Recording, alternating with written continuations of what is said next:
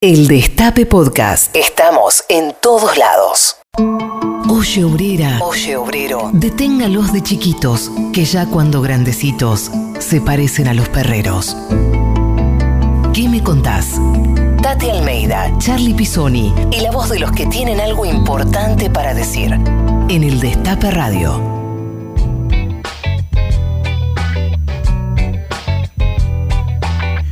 Buenos días a todos, buenos días a todas. Seguimos aquí en el Destape Radio, una nueva edición de ¿Qué me contás? por FM 107.3. Nos pueden escuchar en la aplicación o en la página web www.eldestape eh, Radio. Y hoy en un programa muy, pero muy especial dedicado a nuestro queridísimo Néstor Kirchner. Néstor por siempre. Buen día, Tati Almeida. ¿Qué tal, Carlitos? Sí, Charlie, efectivamente. Va a ser un día hoy, además de un programa muy especial. Bueno, justamente, un día distinto, diferente, ¿no es cierto? Pero que generalmente hacemos todos los sábados a las 12 horas con nuestro programa ¿Qué me contás? Efectivamente, Charlie, vamos a recordar a nuestro querido otro hijo, como él lo dijo y como lo sentimos, las madres y las abuelas. Así es, Néstor Kirchner. Néstor, Ahora nomás se van a cumplir 10 años. 10 años que nos dejó, ¿verdad? Sí. Y sinceramente, wow, vaya, si es un hueco que ha dejado, un agujero, ¿no es cierto? Sí, Tati, te quería comentar a vos y a todos los oyentes que eh, hay muchos invitados que van a participar hoy, invitadas, que durante toda la semana nos han mandado su testimonio y hoy lo vamos a tener. Este, entre ellos el presidente Alberto Fernández, la compañera Milagro Sala, el gobernador Axel Kisilov, Ginés González García, Alicia Kirchner, Pablo Echarri, Carlos Tomada, Guado de Pedro, Mercedes Morán, Oscar Parrilli, Cristina Álvarez Rodríguez, El Chivo Rossi, Victorio Neto, Mara Brauer, Leo Grosso, Gladys de Alessandro, Carolina Gailar, Luciano Di Napoli, Topo Devoto, Víctor Santamaría, Pedro Rosenblatt, Roberto Navarro. Todos ellos y ellas van a estar acá, en este programa, en este super programa especial, con un eh, trabajo de producción impresionante que hicieron Carolina Ávila, Belén Nazar, Anabela González y también el equipo del Destape Radio, Ezequiel Bergonzi, Manuel Rey, Marianela Ego. Eh, acá está operando Juan Tomala y agradecerle también a, la gente de aquí, de la radio, al Tano, a Mariano Moni, por, por, por haber este, también colaborado en que este programa sea un programa de esos que tenés para, para escuchar durante mucho tiempo, que podés escuchar y que, que lo vas a guardar. Seguramente va a ser así. Exactamente, Charlie. Felicitamos nuevamente a todo ese equipo estupendo. ¿Cómo han trabajado, Charlie? Eh? ¿Cómo han trabajado? Bueno, ahora, ahora nuestros oyentes van a comprobar realmente el trabajo estupendo que han hecho todos estos chicos. ¿eh? Así es, Tati. Y hoy tenemos un sorteo. Buen día, Anabela González. Buen día para todos y todas. ¿Cómo les va? Bueno, yo eh, tengo un sorteo como todos los sábados, pero este es un sorteo muy especial, es un sorteo nuevo que tenemos justamente eh, en honor a Néstor. Vamos a sortear el nuevo libro de El Topo de Voto, Néstor, el hombre que cambió todo. Buenísimo. Así que... Que escribe Tati también, ¿eh? Exactamente. también está una anécdota mía que cuento. Buenísimo. ¿Cómo hacemos para participar, Anabela? Para participar tienen que escribir en nuestras redes, en Twitter, arroba, ¿qué me contás? Y en el WhatsApp del Destape al 11 25 80 93 60 una anécdota con Néstor o algo que se acuerden de Néstor con el hashtag ¿Qué me contás de Néstor? Así es, ¿qué me contás de Néstor en nuestras redes, en el WhatsApp? nos mandan y participan del sorteo y después al final del programa vemos quién es la ganadora o el ganador que se lleva este gran libre, libro de, del topo de voto. ¿eh? Así es, así que participen, mándanos, mensajes y bueno, eh, al final hacemos el sorteo como dijiste. Así es. Estás escuchando a Tati Almeida y Charlie Pisoni. ¿Qué me contás? En el Destape Radio.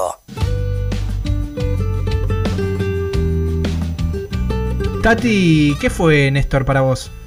Bueno, mira, Charlie, como lo digo y lo voy a repetir siempre, ¿no? Eh, dicen que las personas somos necesarias, pero ninguna imprescindible. No, acá se equivocan.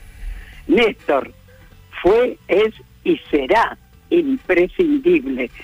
Además, dijo, él fue el que nos marcó. Néstor fue, ojo, hay que eso recordarlo y de qué manera, que fue el primer presidente que nos escuchó, el primer presidente que tomó a los derechos humanos como política de Estado, no de un gobierno, un Estado presente, entre otras cosas, desde ya pudimos anular las leyes de impunidad y así empezar a juzgar, ¿no? A lo largo y a lo ancho del país a los genocidas. Pero además, a Néstor no lo hemos enterrado, lo hemos sembrado y el fruto son ustedes y tantas otras jóvenes militantes, porque los pibes en esa, estaban ahí dando vueltas, no tenían un norte, no tenían en quién confiar, no tenían una esperanza. Y Néstor fue el que despertó la militancia en la juventud. Así que te imaginas, Charlie, el cariño, como yo digo, y ese agujero que siempre va a quedar. Pero lo tenemos que recordar con alegría, porque así era Néstor, alegre, divino, nada estructurado, ¿no es cierto? Así que dentro del dolor tremendo, y es lo que voy a decir a nuestros queridos oyentes, si por ahí, hoy en este programa tan especial, qué sé yo, nos equivocamos, nos emocionamos, y bueno, es natural, Charlie, es natural, ¿eh? Y vos, querido, ¿qué recordás de Néstor? Y bueno, para nosotros Néstor eh, fue como un padre también, ¿no? Fue una figura paterna porque de alguna manera nos demostró que había otra forma de, primero de otra forma de hacer política partidaria, ¿no?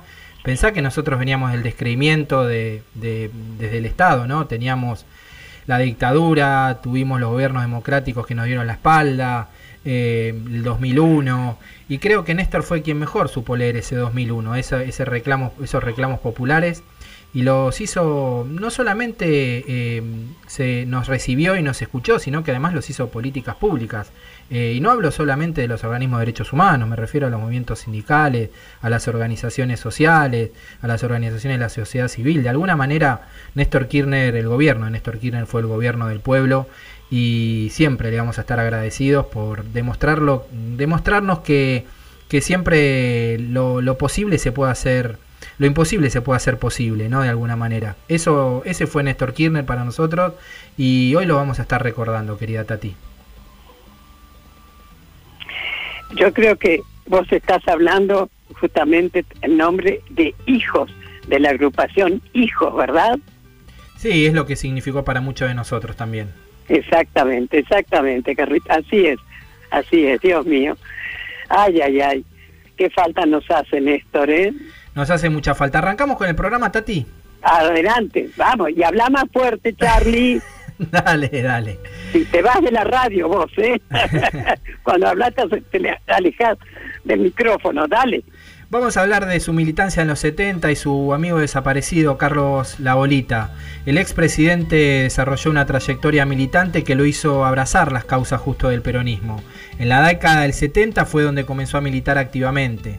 En los estremecedores años de dictadura, Néstor no dudó de sus convicciones y como estudiante de Derecho de la Universidad Nacional de La Plata, comenzó a construir su camino que lo llevó luego a la presidencia en 2003. Pero mucho antes de eso, el 25 de abril del 76, Carlos Labolita, su amigo y compañero de militancia en, en la FURM, la agrupación donde militaban, sería secuestrado y desaparecido.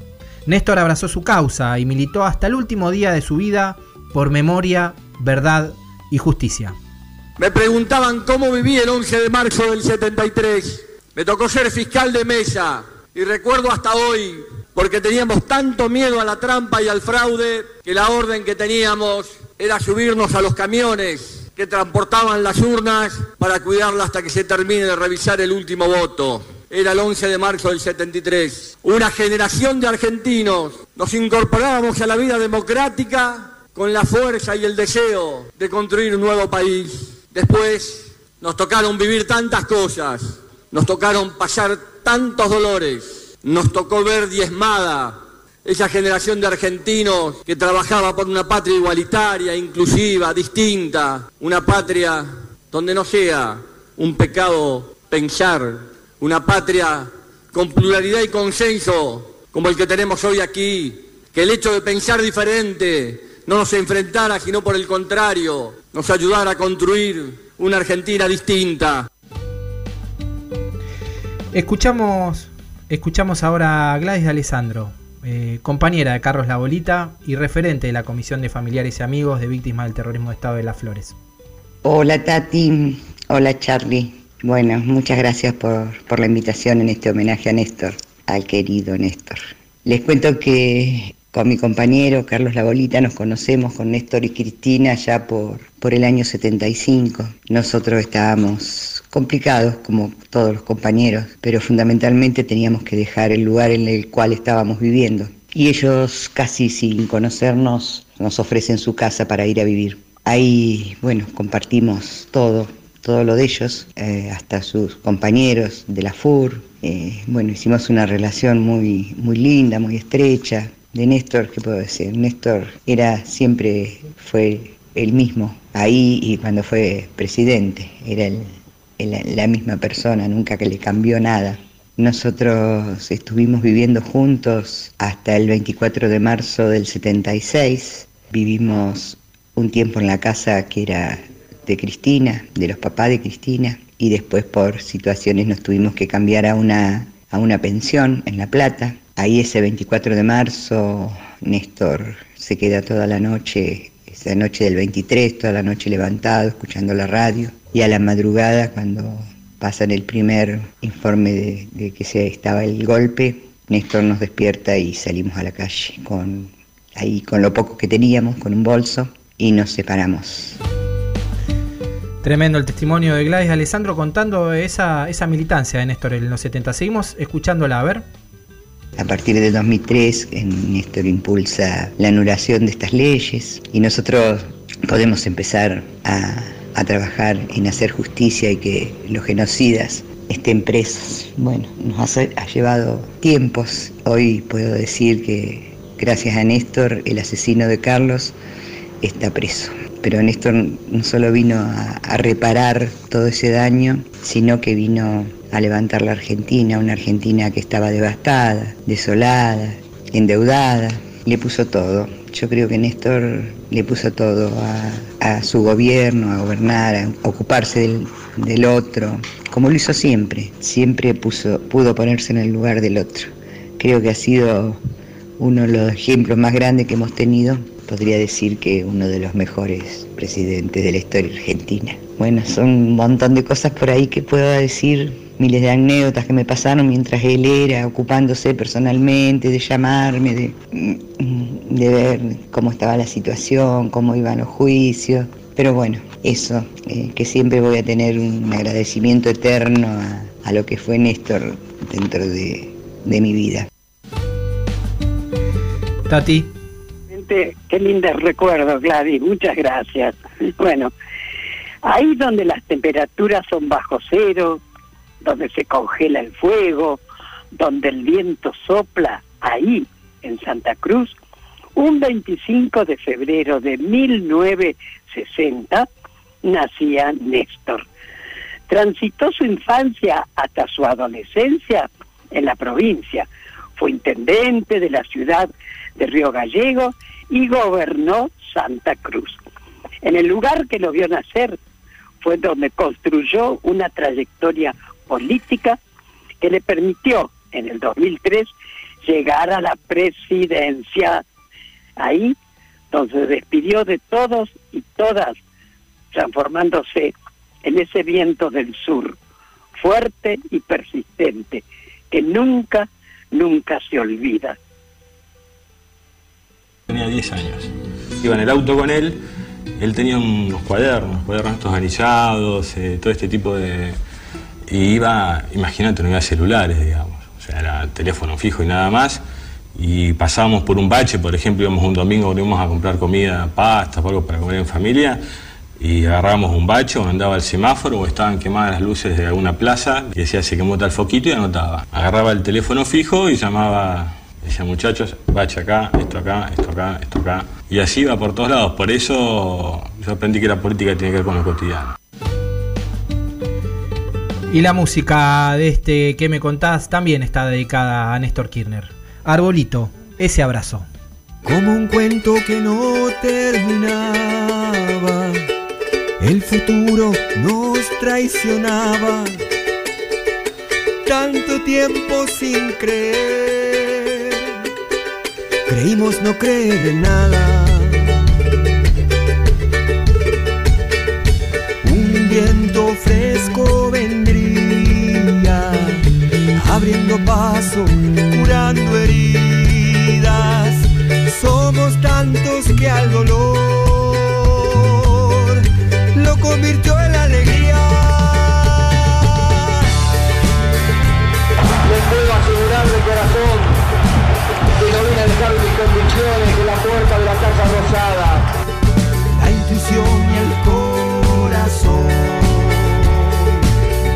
resisten a la mentira. Clarín, habla con la verdad, decile la verdad a los argentinos. ¿Qué te pasa, Clarín?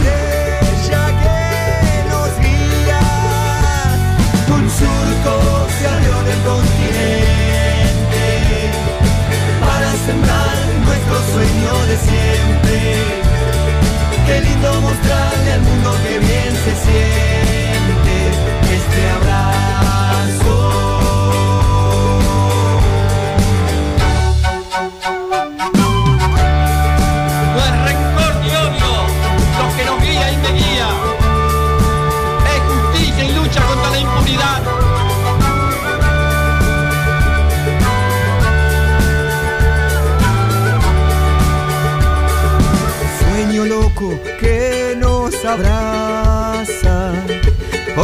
cordilleras, ríos y plazas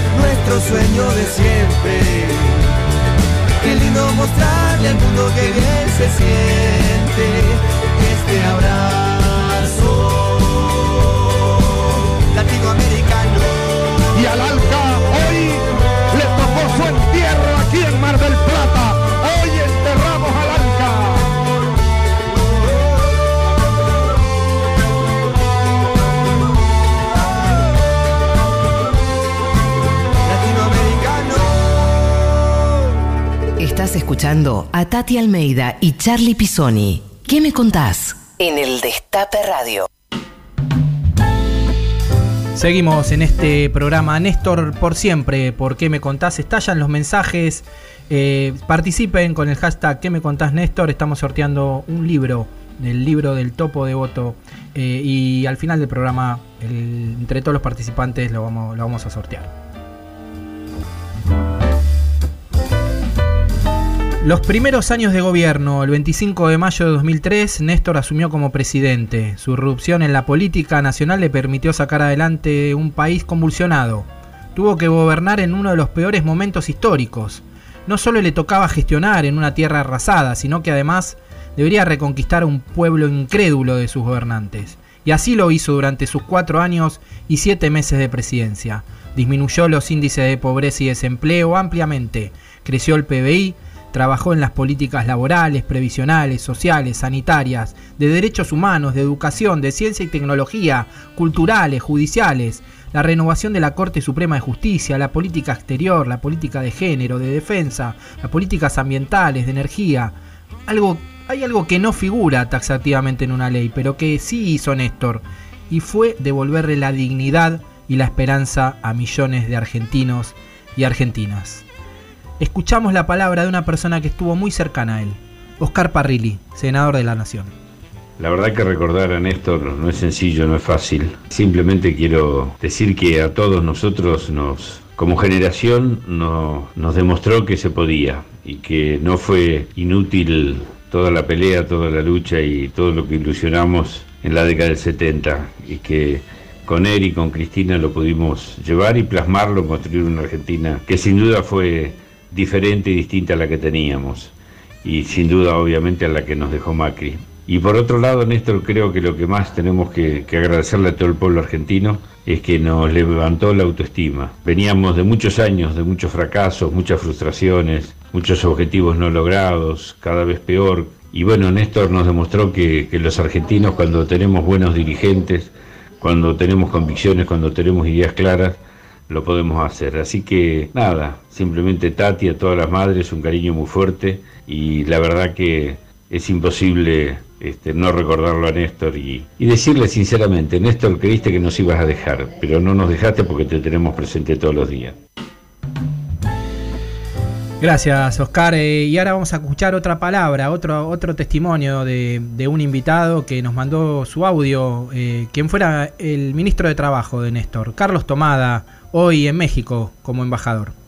Recuerdo que en esos días con Kirchner añorábamos poder encarar las cuestiones propias del mundo del trabajo. Y él decía, ya van a llegar, ya van a llegar. Y llegaron. ¿Y cómo llegaron? Por eso, por eso Néstor va a ser recordado y tiene que ser recordado como un hombre que puso de pie al trabajo y sobre todo que puso de pie a los trabajadores. También yo digo que, mm, que además de las grandes cosas, Néstor en cada momento, en cada instancia, siempre dejaba su marca, su convicción, sus ideas, quedaban como testimonio. Así fuera una conversación cualquiera. Recuerdo una muy cortita que, que el hospital francés estaba con problemas y estábamos entonces en una reunión de tres o cuatro este, viendo qué, se hacía. Y uno de los funcionarios dice muy suelto de cuerpo, bueno, lo que hay que hacer con el hospital francés es cerrarlo y terminar con esta historia. Y Néstor como un rayo le contesta, ¿ves? ¿Ves que no entendiste nada? Nosotros vinimos a abrir hospitales, no a cerrarlos. A ver, pongámonos a laburar y a ver cómo ordenamos esto. Digo, ese era Néstor. Aquí, allá, en pequeñas, grandes cosas. Bueno, yo no puedo terminar, quien escuche esto se va a reír seguro porque me ha escuchado contarlo cien mil veces, pero Charlie, Tati, yo no puedo, no puedo dejar de, de contar esta anécdota que fue la que de alguna manera me marcó para toda mi gestión Hacía pocos días que habíamos asumido y Néstor Mesita al despacho. Estuvimos conversando sobre las cosas que, que había que encarar, cómo, cuáles.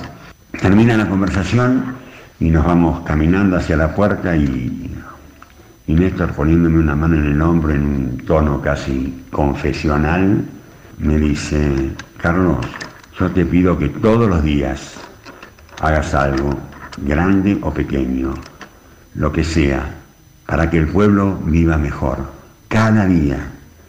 Si vos haces eso cada día, vas a ver que dentro de algunos años vamos a estar charlando, vamos a mirar para atrás y nos vamos a encontrar con una Argentina que se va a parecer mucho más a la Argentina que siempre soñamos.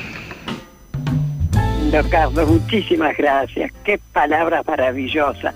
Gracias, Oscar, también por tus palabras. ¿eh? Bueno, y lo vamos a seguir recordando a Néstor. Y ahora, Néstor y la educación. Las políticas públicas en la educación son las que hacen un cambio esencial en cualquier sociedad. La llegada de Néstor a la presidencia en aquel crítico 2003 marcó un paso clave para la educación argentina, que había sido castigada durante la década del 90. Mientras duró su mandato, se aprobaron cinco leyes claves que marcaron una política de Estado. La ley de los 180 días de clase, la ley de educación técnico profesional, la ley de financiamiento educativo, la ley de educación sexual integral y ley de educación nacional, que fijó 13 años de escolaridad obligatoria. Tenemos que trabajar mucho, tenemos que poner mucho esfuerzo, tenemos que estar donde están los problemas. Nos faltarán muchas cosas, pero no nos falta ni ganas, ni fuerza, ni decisión de construir una Argentina distinta donde todos podamos volver. Y, para ir terminando, les vuelvo a repetir, para nosotros es tan importante, como Daniel lo sabe, un chico de la capital federal, como un chico de Jujuy, de Entre Ríos o Tierra del Fuego. Todos tienen que tener el mismo nivel de acceso a la educación.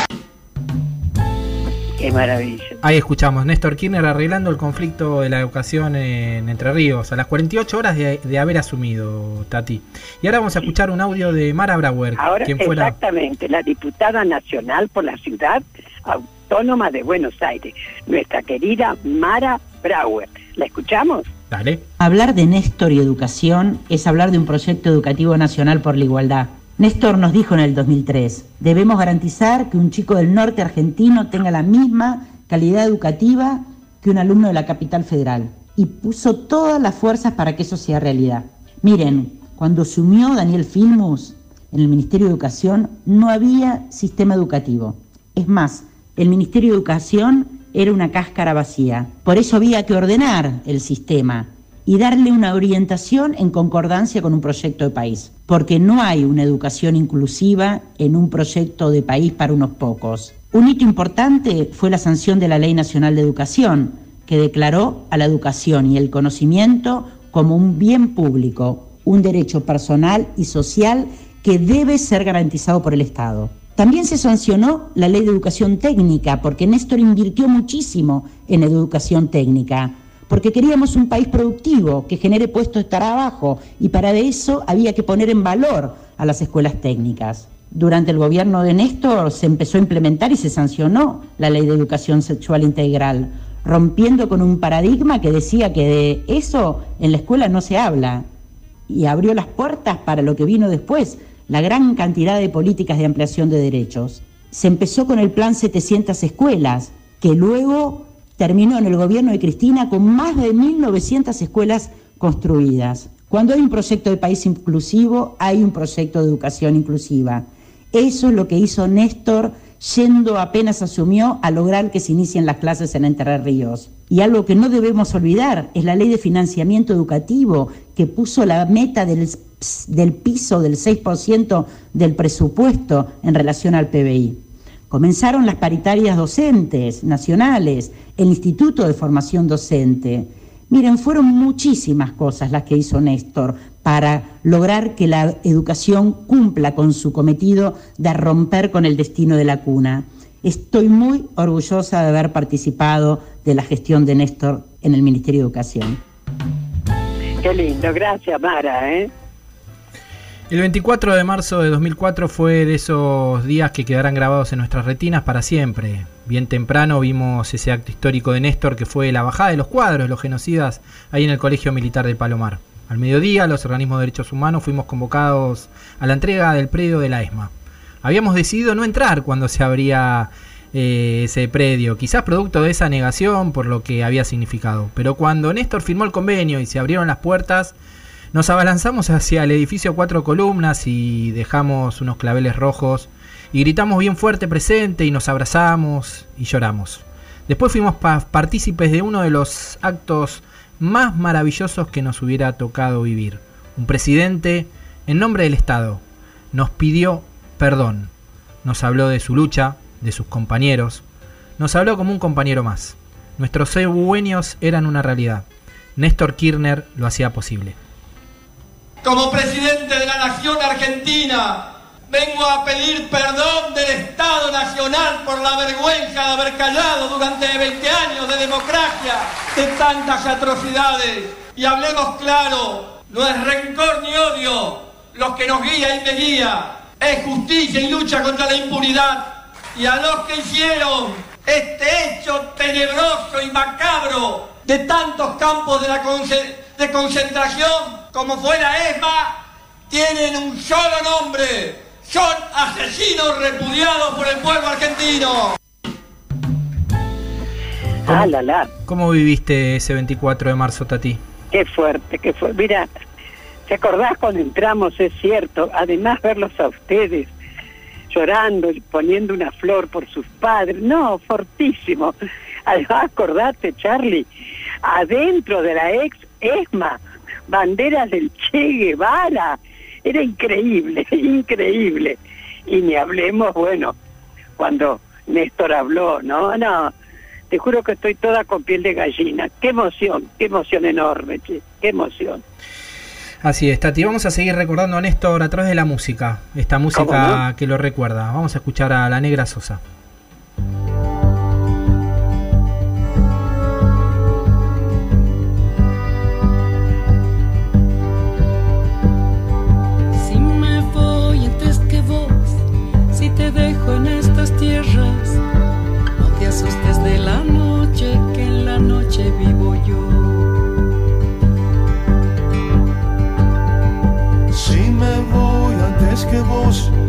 Es así que está dispuesto, quiero que tus noticias hablen del aire y del sol.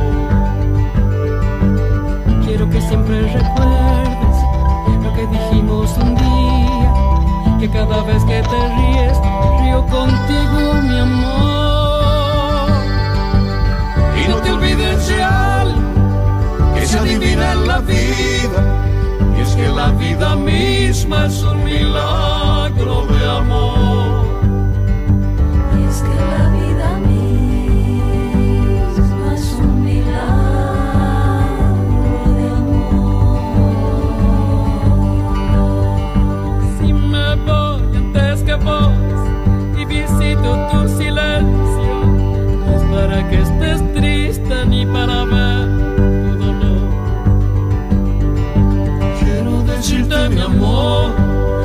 estas torpes palabras que cada vez que llores lo sabrá mi corazón.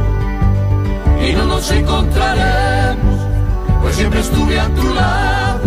Hacia donde y hasta cuándo esas son cosas de Dios. Y no nos encontraremos, pues siempre estuve a tu lado. Siempre aunque me vaya antes es un milagro de amor.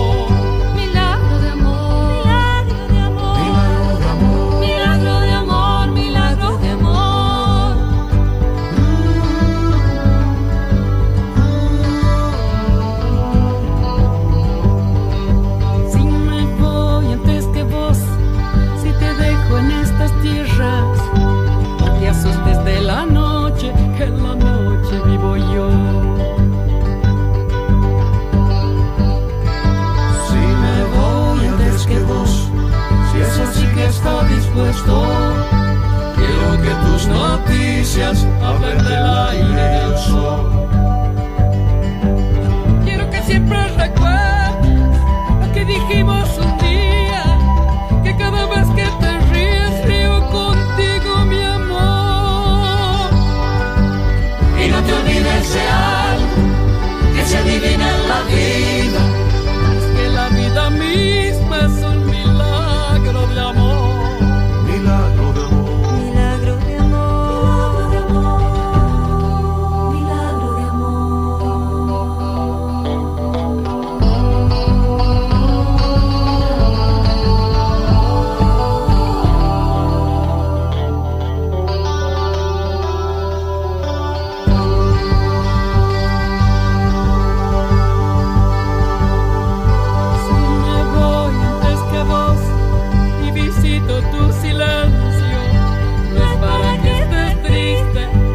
Seguimos en este Néstor eterno, en este Néstor por siempre y tenemos muchísimos mensajes en nuestras redes. Anabela.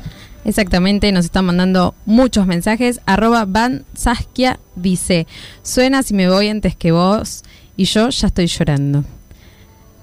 Silvia Guzmán Rodríguez, recuerdo ese día que estaba el censista y en internet aparece la noticia que se había ido. Qué tristeza. Se iba un gran tipo, un gran presidente. Después tenemos más mensajes. Soy un hijo de los 90 que descreía de la política, pero llegó Néstor y me demostró que no eran todos iguales, que era posible luchar por cambiar las cosas y que la política no era para unos pocos. Gracias a él comencé a militar y hoy tengo miles de hermanos. Tenemos más mensajes. A ver. Tengo agüita en los ojos y el corazón lleno de su recuerdo, dice Silvina. Bueno, como todo es muy emocionante este programa. Seguí mandan- mandando tus mensajes, arroba que me contás, o al 11 25 80 93 60, tu mejor recuerdo de Néstor, ¿qué me contás de Néstor? Gracias. Seguimos, Tati. Todos, qué maravilla, Dios mío, ¿eh? Seguimos, Tati. Dale. ¿Cómo no? Y ahora sos vos el que lo presentás a Juan Cabandier, ¿verdad? Seguimos con eh, No al Alca. ¿Perdón? No al Alca.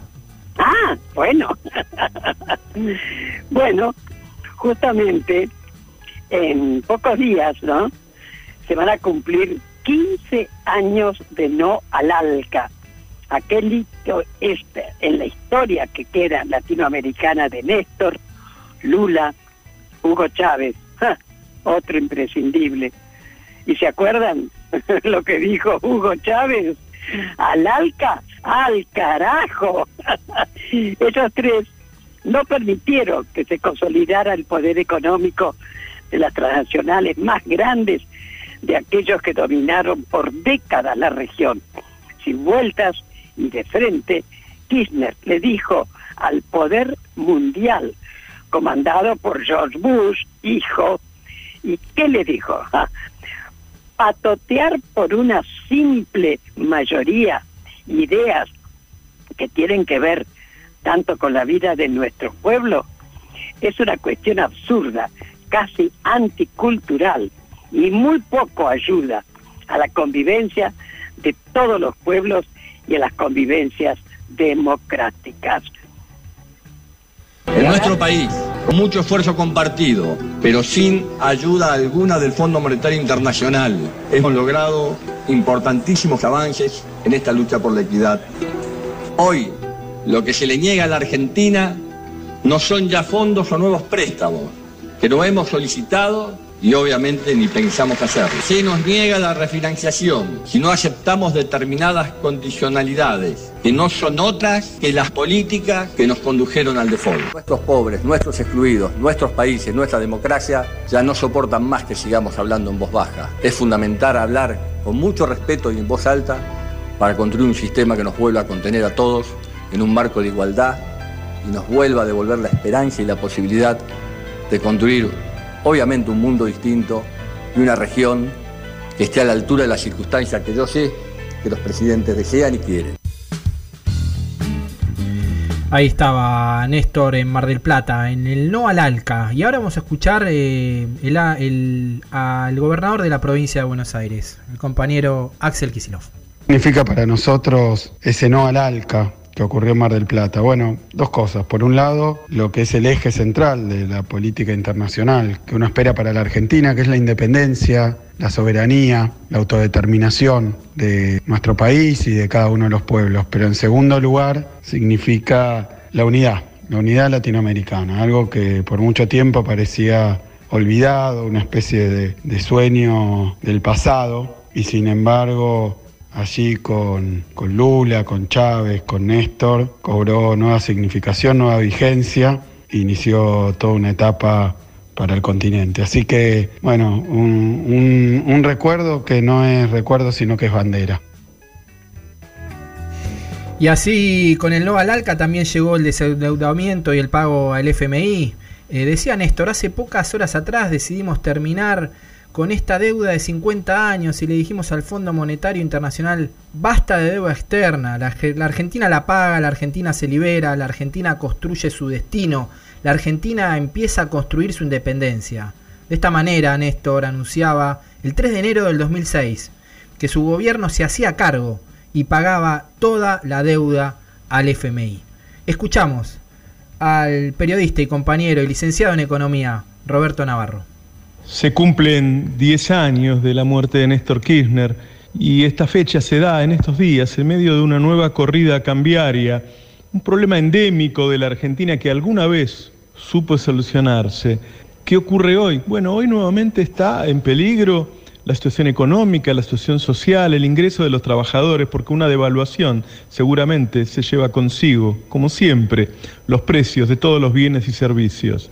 Néstor lo solucionó, Néstor lo solucionó, porque primero nos desendeudó con el sector privado, con una quita gigante, gigante, gigante, que se presentó a nivel mundial con audacia y con eficacia. Y después, en esa negociación mano a mano con Luis Ignacio Lula da Silva, en donde fueron y cancelaron el total de la deuda con el Fondo Monetario Internacional. ¿Qué pasó después de eso? Lo que pasó es que se recuperó soberanía económica.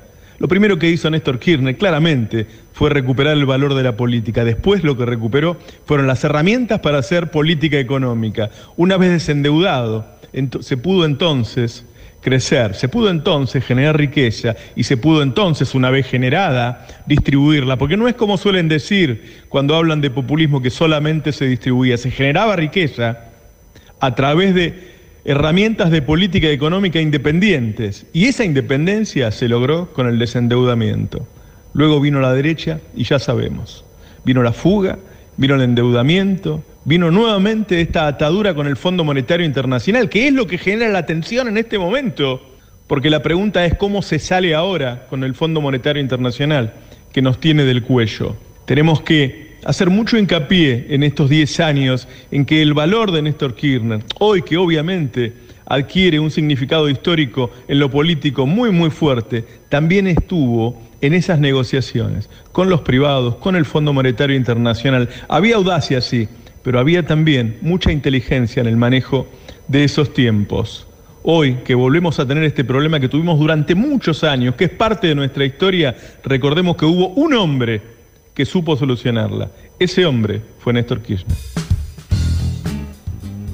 Tati. Bien, lo vamos a recordar a Néstor y la juventud. ¿eh? Lo que tenemos que hacer es abrir los canales para que los jóvenes pasen a ser parte activa del poder de la construcción de la nueva Argentina, para encontrar una Argentina con equidad y con justicia, abrir los canales para poder encontrar la participación activa y con capacidad de decisión de una juventud argentina que está dispuesta a escribir un trazo largo de nuestra historia. Esas palabras de Néstor durante el acto por el Día Internacional de la Juventud en 2005 mostraron y motorizaron la militancia de los y las jóvenes del país. Para llegar y muchas veces otro discurso para gobernar. O se ha tratado de ser más políticamente correcto que hacer las cosas que hay que hacer. Y cuando uno eh, dice lo que cree que hay que hacer en su país, lo que tiene que hacer lo tiene que llevar adelante, por eso la gente lo votó. Y además hay que terminar con este miedo de ser políticamente incorrecto. Yo te puedo asegurar que ojalá, bueno, toda la generación de ustedes que vienen, que van a ser los que van a conducir la Argentina que viene, ojalá sean transgresores y profundamente incorrectos, porque los transgresores y los profundamente incorrectos son los que construyen los mejores tiempos para nuestros pueblos. Vamos a escuchar a uno de los jóvenes que acompañó a Néstor desde el principio, que hoy no es tan joven, al ministro del Interior de la Nación, Eduardo Guado de Pedro. Néstor nos convocó a formar una organización con la juventud, junto a Máximo, que fuera capaz de construir poder. Insistía en que a partir de nuestro compromiso militante teníamos que convertirnos en dirigentes con capacidad de representar. Nos marcó la importancia de extender nuestra organización a nivel territorial y nos encomendó la tarea de reunir compañeras y compañeros con convicciones y valores firmes. Me acuerdo que una vez en Calafate nos dijo, hay que pensar que si perdemos una elección tenemos que seguir construyendo. Para eso necesitamos un compañero en cada pueblo que pueda ser candidato a concejal, que sea, que sea nuestro. Alguien que si nos toca perder no se acomode en la política y que siga del lado de la gente. Uno que no, que no se venda, uno que no se venda, dijo Néstor.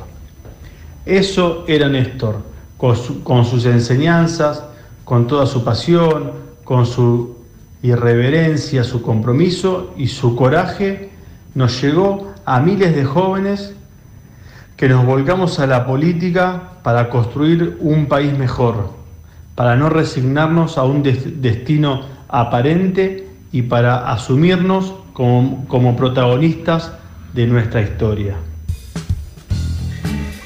Uno que no se venda, decía Guado de Pedro. Y otra de las jóvenes que acompañó a Néstor eh, al principio eh, fue mm, Carolina Galearo, y que es diputada nacional por Entre Ríos. Le, la vamos a escuchar. Yo militaba en el progresismo en ese momento, veníamos del Frente Grande, con una, empezaba a participar en política y la verdad que se hablaba de qué iba a ser de esta persona, que era Néstor Kirchner al frente del gobierno, si se votaba a Néstor, si se vo- votaba a Lilita en su momento.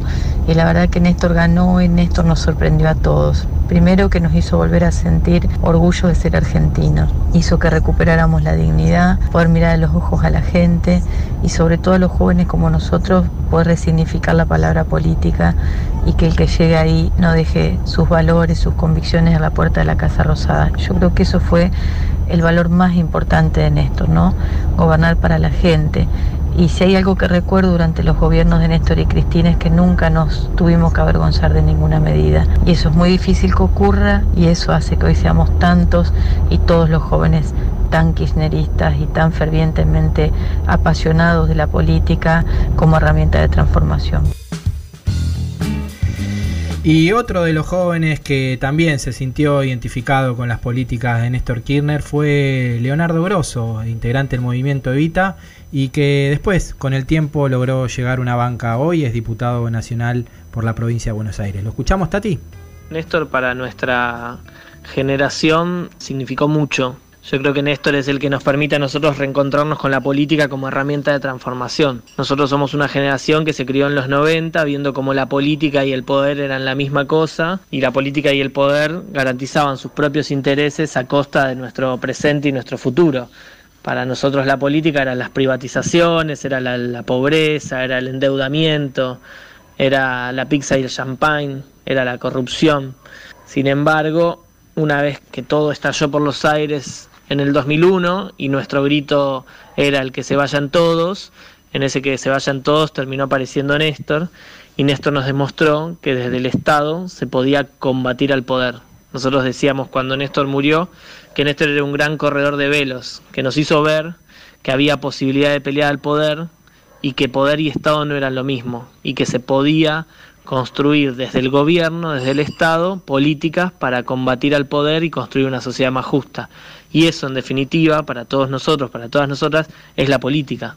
La política es organizarse, tratar de construir poder popular, tratar de poder acceder a los lugares de toma de decisiones de- del Estado y desde ahí construir justicia social y una sociedad más igualitaria, ¿no? Por eso Néstor para nuestra generación es el que nos devolvió la política como herramienta de transformación. Por eso con Néstor y cuando se fue, lo vimos masivamente en las calles, miles de nosotros, miles y miles y miles de nosotros a lo largo y ancho del país, volvimos a abrazar la política y las causas populares para transformarlo todo. Es verdad, es verdad, Charlie, ¿eh? Quiero decirte, Tati, que me siento identificada tanto con Guado como con Leo como con Caro porque fuimos parte de, de esa generación que se sintió como este, convocada a la política nuevamente. Totalmente. Eh, vamos a seguir escuchando música dedicada a nuestro querido Néstor Kirchner. Escuchemos esta, esta canción, esta, este mix de Vengo a proponernos un sueño, cantado e interpretado por diferentes personalidades. Eh, hermoso, escúchalo, Tati.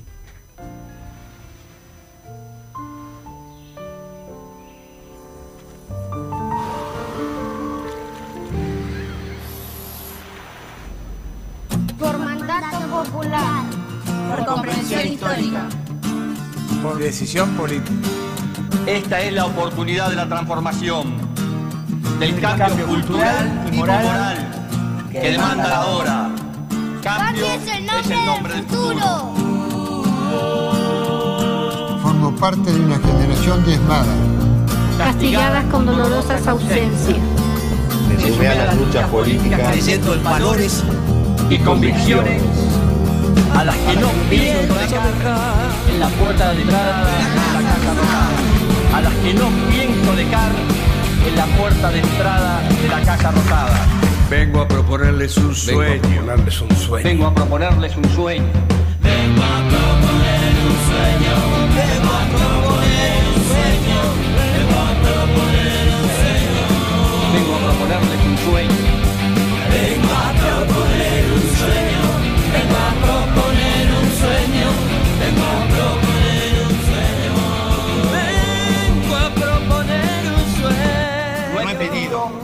solicitaré cheques en blanco.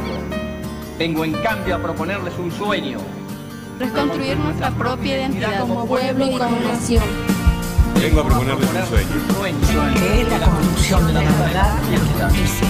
Vengo a proponerles un sueño. Un sueño. Que es el de volver a tener una Argentina con todos y para, todos. Vengo a proponerles un sueño. Vengo a proponerles un sueño. Vengo a proponer un sueño. Vengo a proponer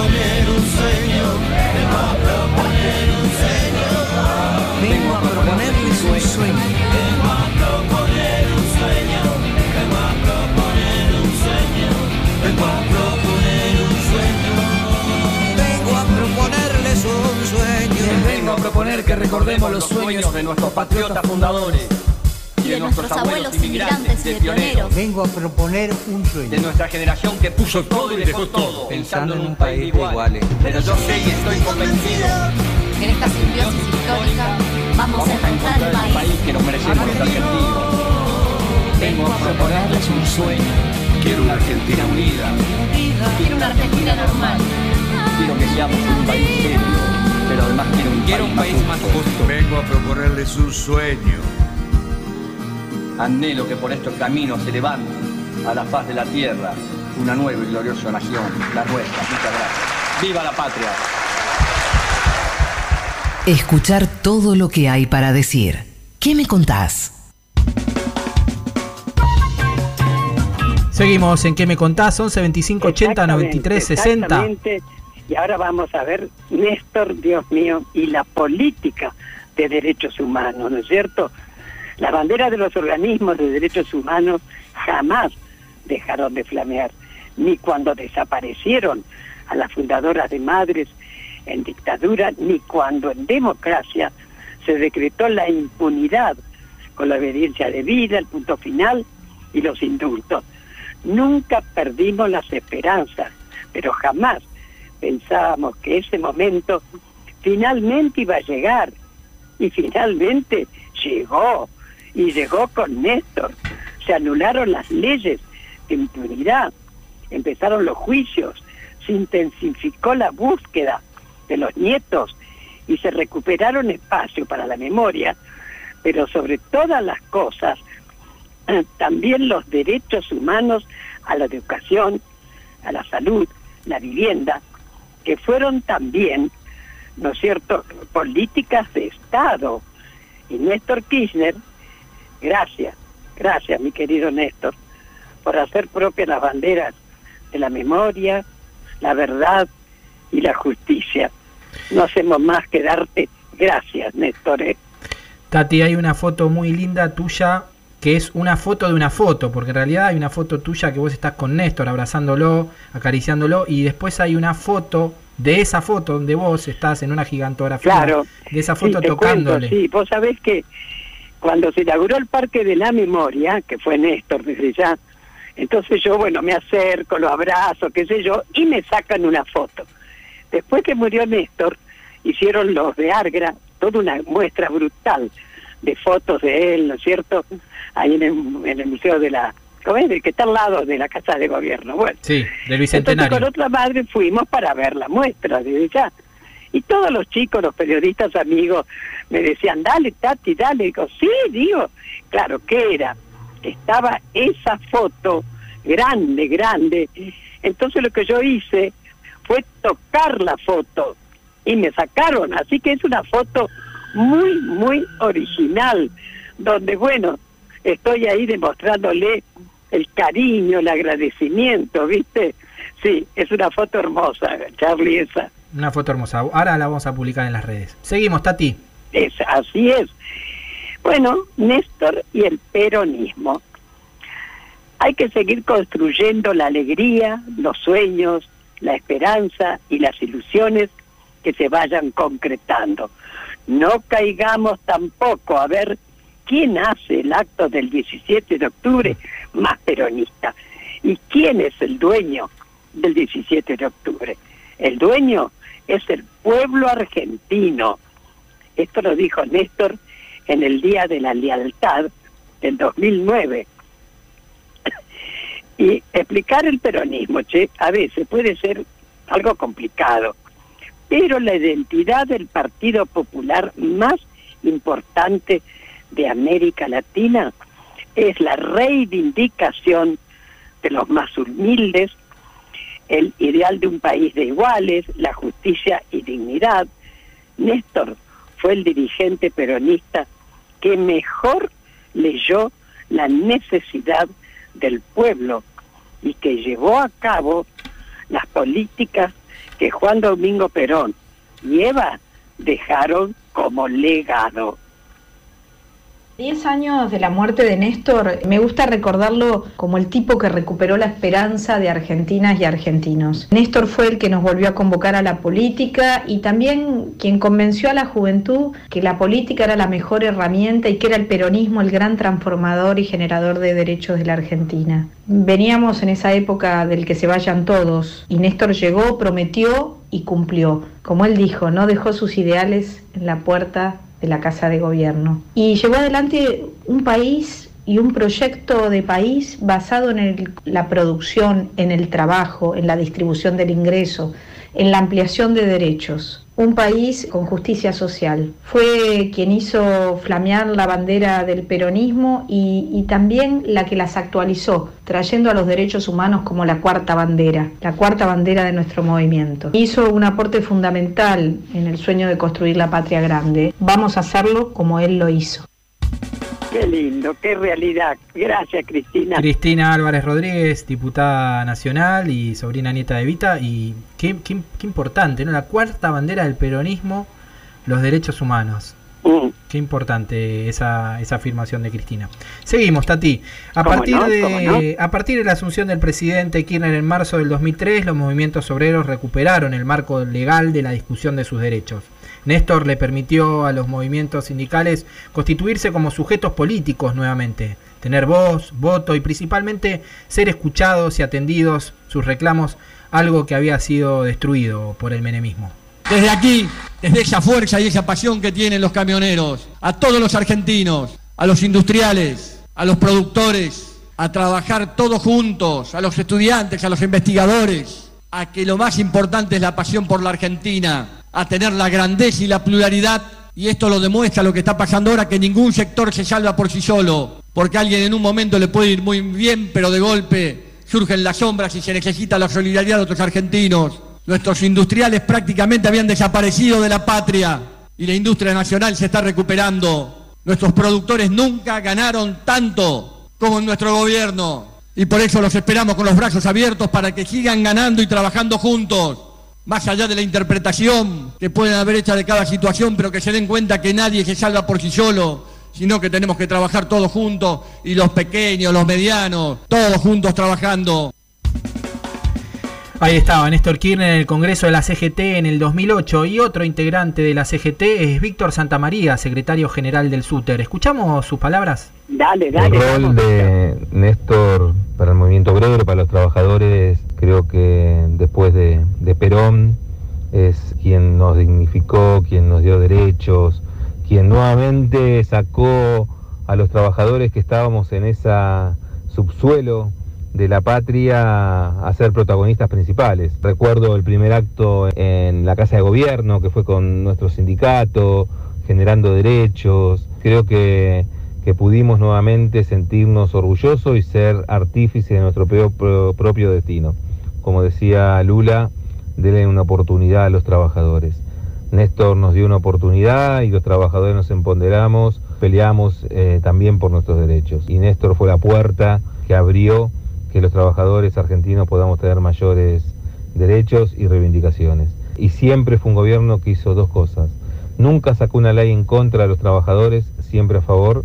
Y cada paritaria que se firmó en la Argentina del 2003 al 2015 siempre fue para tener mejores salarios los trabajadores y las trabajadoras. Así que Néstor cumplió junto con Perón y creo y pongo y seguramente estoy convencido de esto, junto con Cristina, los que más reivindicaron a los trabajadores y a las trabajadoras argentinas en la historia contemporánea de nuestro país. Qué bueno, ¿no es cierto? La verdad qué que real, sí. qué real realmente, ¿no? La verdad que sí, la, la importancia que tuvo también eh, el trabajo, ¿no? Que fue lo, es lo que dignifica a todas las personas y, y los 5 millones de puestos de trabajo que se crearon durante el kirchnerismo, no hay que olvidarlo y cómo eso potenció también a, lo- a los sindicatos, ¿no? Que volvieron nuevamente a tener afiliados masivos y, y- y se empoderaron de alguna manera. Totalmente. Tati, ¿te gusta Gustavo Santolaya? Sí, que me encanta. Uy, Bueno, sí, dale. Sabes que le, le dedicó un- una canción homenaje a Néstor Gran Kirchner. amigo, ¿cómo no? Dale, dale. ¿Querés que la escuchemos? Dale, ahí va. No hay suficientes misiles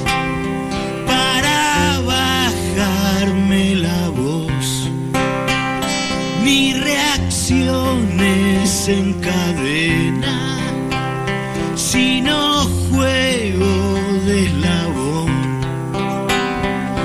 Cuando los locos están matando entre las balas me voy silbando.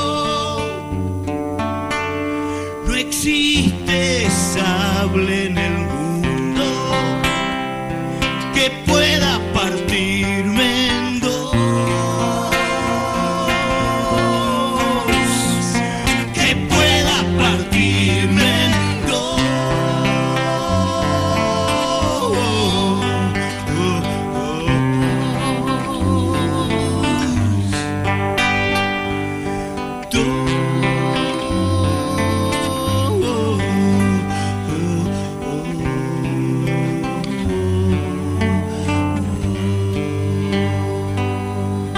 Estás escuchando a Tati Almeida y Charlie Pisoni. ¿Qué me contás? En el Destape Radio. Seguimos en ¿Qué me contás? Este programa especial de Néstor por siempre, Néstor Eterno. Así es, así. Y en Lo un vamos ratito- a recordar también a Néstor y su pasión por Racing. Jaja, no era de River, querido. era de Racing. Como tu hijo. Bueno, y dijo Néstor, quiero decirte que no hay nada más lindo que comer unos fideos con la vieja el domingo y por la tarde gritar un gol de Racing, por lo menos para este humilde argentino. Así se despedía Kirchner en un mail a José Pablo Feynman. Quizás por esto, por su pasión al fútbol, por el amor a los colores, en agosto de 2009, durante el primer gobierno de Cristina Fernández, Néstor lanzaría un proyecto que luego sería conocido como Fútbol para Todos. Aquella idea le permitiría a todos los argentinos a ver el deporte más popular del país de manera libre y gratuita. Ahora vamos a escuchar a Cristina hablando de la pasión de Néstor, ¿eh? Dale. Una amargura, ustedes vieran, no, no, en serio, la amargura que ese hombre se agarra cuando pierde Racing es solamente comparable con lo que se agarra mi hijo. Yo digo a veces, es increíble, ¿no? Gente tan, tan inteligente y tan, tan, tan, tan racional que se ponen de esa manera porque se ponen mal en serio, pero mal en serio. Qué risa, ¿no? Y, y ¿sabés quién es otro fanático de Racing? El ministro de Salud, Ginés González García, que pero nos ¿qué cuenta, nos cuenta cómo lo conoció a Néstor. Y mira, escúchalo. A ver, dale, Ah, dale. yo lo conocí a Néstor en la cancha de Racing. Esta la verdad, no, no éramos amigos, pero bueno, yo lo veía venir, sabía que era gobernador, después nos encontramos en algunos otros encuentros del peronismo, pero realmente nos conocimos más profundamente cuando tuve el honor de ser su ministro. Cosa que nunca me la anticipó ni me la dijo, ¿eh? se daba como, como un hecho, pero nadie me decía nada, hasta que bueno, me llamaron un día a la Casa Rosada que, a que firmara como ministro, digamos, y jurara. Y después de eso tuve una muy linda relación, creo que él confiaba mucho en lo que podía hacer yo, siempre me apoyó, y todavía más linda fue la relación cuando estuve de embajador en Chile, porque él estaba como más suelto, entonces hacía más chanzas, tenía más tiempo, estaba menos preocupado, con lo cual en realidad él luchando por el UNASUR y convenciendo a los chilenos, desde los parlamentarios, los políticos, hasta las autoridades presidenciales, bueno, y eso fue varias veces estuvo él en Chile y fue siempre muy agradable y muy simpático nuestro encuentro. Estando yo en Estados Unidos en un congreso, bueno, tuve la noticia y justamente ese día estaba por almorzar con, con Michelle Bachelet y me acuerdo porque siempre la- el día que tiene un informe de este tipo, como cuando murió Perón, se acuerda qué hacía, dónde estaba y qué sintió. Y la verdad que bueno, sentí un vacío y una y una orfandad que creo que sentimos todos los argentinos, muy parecida a la que sentí cuando, cuando murió Perón. Después, bueno, felizmente Cristina hizo que, eso no nos sucediera, porque sin perjuicio que él no estaba, ese vacío lo, lo ocupó ella con, con creces. Nada, ¿qué puedo decir? Tuve la mejor de las relaciones, obviamente las admiraciones, porque claramente no era una persona en las cuales las expectativas fueran muy grandes, porque no lo conocíamos más que nada. Y la verdad que creo que sorprendió primero a los peronistas y después a los argentinos. Y por eso hizo todo lo que hizo, o por todo lo que hizo, sorprendió a todos los argentinos. Pero de cualquier manera, Néstor es un, es un muerto inmortal. Qué linda palabra, querido Ginés. Hermoso recuerdo, ¿no es cierto? Hermoso recuerdo y cómo lo conoció, en la cancha de Racing. Seguimos, Tati. Eh, Sabes que Néstor eh, también se dedicó a las temáticas culturales, porque la ampliación de derechos en los que Néstor creía y militaba también llegaron a la cultura. En un discurso, él como presidente de la nación sostuvo, un país sin lugar a dudas es tan grande o tan pequeño como su proyecto cultural. En tanto, industria cultural expresa como pocas las actividades de la integración del cuerpo y el arma de una nación. Por eso te invito a que escuchemos a un gran compañero y amigo de la casa como es Pablo Echarri. Quería estar un rato largo hablando de cuáles fueron las medidas que tomó Néstor para fomentar y para darle acceso democrático al- a, la cultura a todo el pueblo argentino, pero me voy a concentrar en, en una muy particular. Corría el año 2005 y un grupo de compañeros y compañeras, ante la llegada de este nuevo gobierno entendiendo que, que era un gobierno que miraba a los ojos a los sectores más, más desprotegidos de toda la sociedad, armamos un, un grupo de gente para empezar a, a gestionar la posibilidad de la reglamentación específica para los actores y actrices de la ley 11723, la ley de propiedad intelectual, que se había promulgado en el año 33, pero todavía no tenía reglamentación para actores y actrices. Yo tuve la oportunidad en persona de acercarme al por entonces jefe de gabinete, el actual presidente Alberto Fernández, para acercarle una carpeta y contarle de qué se trataba, desde ya que estaba muy al tanto y muy cercano a, a la necesidad de ajustar ese derecho. Cuando ese material lo tomó Néstor en sus manos, nos convocó muy rápidamente a una reunión de un grupo muy grande de, actores y actrices y lo que nosotros creíamos que iba a ser una ardua negociación se transformó en una resolución muy simple. Néstor en esa reunión nos dijo, es patético discutir lo indiscutible. Este derecho de propiedad intelectual debería alcanzarlo también a los actores y a las actrices. Nos dio una fecha de, de una nueva cita y en esa cita nos firmó el decreto que dio nacimiento a Sargay. Por supuesto creó en nosotros una ilusión tan enorme, una alegría tan, tan grande, porque nos estábamos encontrando con un derecho que nos venía siendo negado a través de las décadas. Por supuesto, al año, en el año 2006, ese decreto fue publicado en el boletín oficial y le dio nacimiento a Sagay, que por supuesto y en estos momentos de pandemia han sido un, un sostén vital para todo el colectivo de actores y actrices, no solamente en, en la asistencia de alimentos y medicamentos, sino también en la posibilidad de que los actores y actrices reciban una remuneración por la comunicación pública de sus interpretaciones. En lo personal, a partir de ese momento, me enamoré perdidamente del movimiento kirchnerista y me di cuenta, en definitiva, que ese amor no iba a morir nunca. Así que mi recuerdo fresco, vivo, amoroso, para este hombre que, que ha sido un padre para mí. Ha sido un padre para mí porque un padre no es solamente el que te da la posibilidad biológica de venir a este mundo, sino también el que con, con las herramientas que tiene a mano propicia el camino de sus hijos para que puedan desarrollarse. Así que Néstor es mi padre también. Les mando un cariño muy grande, los abrazo a la distancia y espero que ese abrazo, ese abrazo pronto pueda ser de carne y hueso. Qué lindo, qué verdad, Pablo. Es que es que Néstor estuvo en todo, en todos lados, ¿no es cierto? Bueno, y también ahora lo vamos a recordar a Néstor el rol de los movimientos sociales, el rol que él desempeñó, ¿verdad?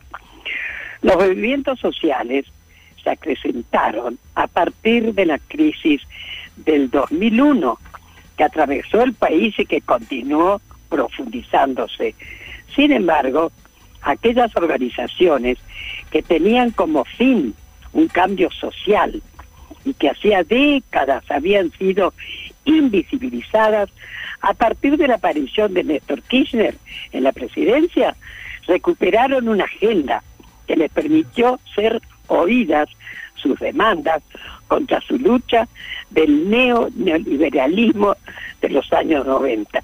Y qué mejor que escucharla a nuestra querida Milagro Salas. La experiencia bonita que tengo con Néstor es que cuando nos citó a Olivo y nos pidió que le ayudemos a reconstruir la patria. Y yo quedé media eh, admirada de lo del pedido de él, ¿no?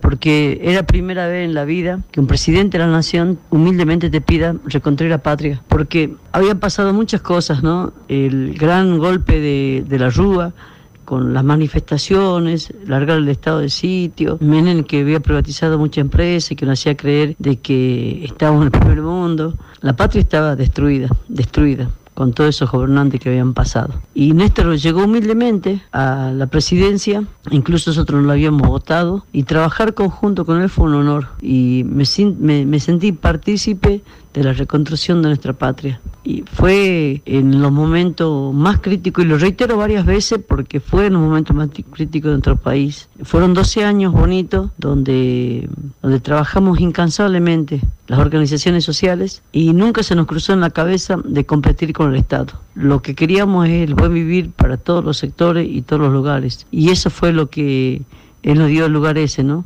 O ver por todos los medios cuando bajaban los cuadros de los militares, eh, también fue algo sorprendente. Cuando en Mar de Plata le dijo Alca al carajo, fueron, fueron actitudes de él que nos fueron comprando a nosotros las organizaciones sociales, porque tampoco nos tenemos que olvidar que las organizaciones sociales nacieron por culpa de los sectores políticos que destruyeron el país. Por eso nacimos los movimientos sociales, donde teníamos miles y miles de compañeros desocupados que lo único que pedían era trabajo y nada más. La verdad que trabajar con Néstor, eso nunca me lo voy a sacar de la cabeza y me ayudó a fortalecerme políticamente, ¿no? Eh, y digo fortalecerme políticamente porque me ayudó a que vuelva otra vez de nuevo a militar en la calle, ¿no? Militar fuertemente más, ¿no? Y entender que, que todo, si nos juntábamos con todos los sectores, podíamos levantar la patria. Y eso nos ayudó mucho él, mucho, mucho.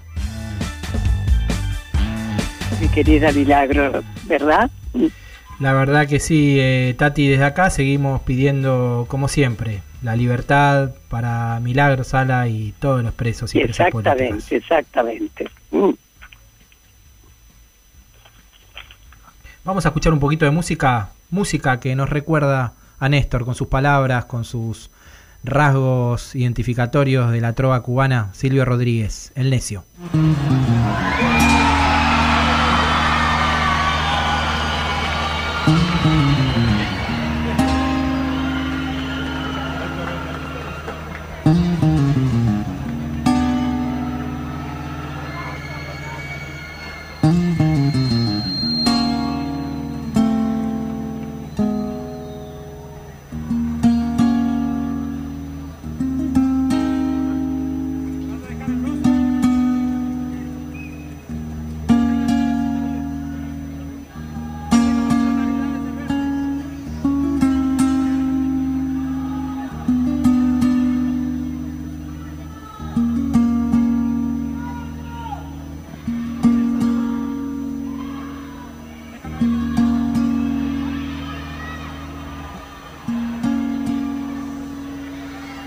Para no hacer de mí cono pedazos, para salvarme entre únicos e impares, para hacerme lugar en su parnaso, para darme un concito en sus altares. Me vienen a convidar a arrepentirme, me vienen a convidar a que no pierda. Vienen a convidar en definirme. Me vienen a convidar a tanta mierda. Yo no sé lo que es el destino.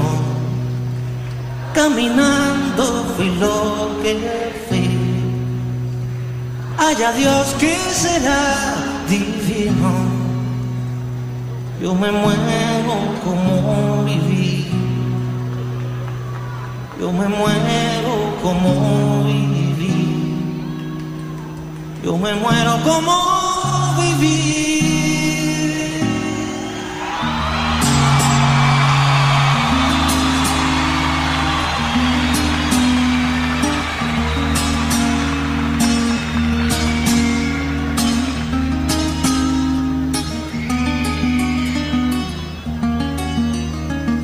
Quiero seguir jugando a lo perdido.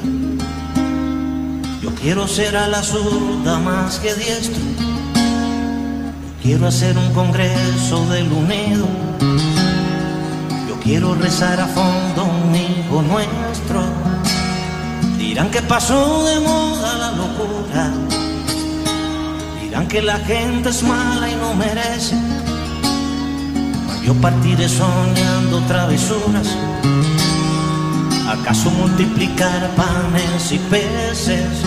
Yo no sé lo que es el destino. Caminando fui lo que fui. Haya Dios que será divino. Yo me muero como viví. Yo me muero como viví. Yo me muero como viví.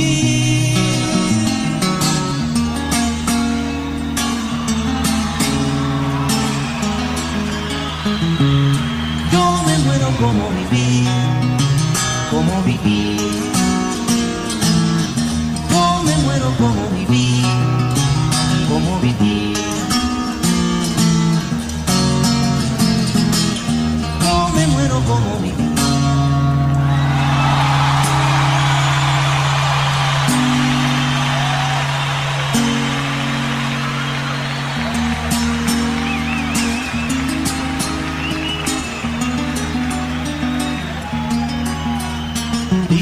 Me arrastrarán por sobre rocas cuando la revolución se venga abajo. Que machacarán mis manos y mi boca. Seguimos en este Néstor eterno, en este Néstor por siempre. Y tenemos muchos mensajes en nuestras redes, Anabela. Sí, Silvia Márquez dice, los Desca del Negrito Martínez están escuchando, felicitaciones por el programa. Carlos Pedroni le manda un saludo especial a Tati. Gracias. Buen día, un abrazo enorme a Tati. Quiero que sepan que soy eternamente agradecida a Néstor. Vivo en Facundo Quiroga 2, el primer barrio de emergencia habitacional que se construyó por cooperativas en 2003. Nos dio la posibilidad de tener un techo. Néstor no se murió, vive en nuestros corazones. Qué lindo. Hola, mi mejor y más linda anécdota es haber descubierto la militancia y la mirada hacia los demás desde que fue gobernador.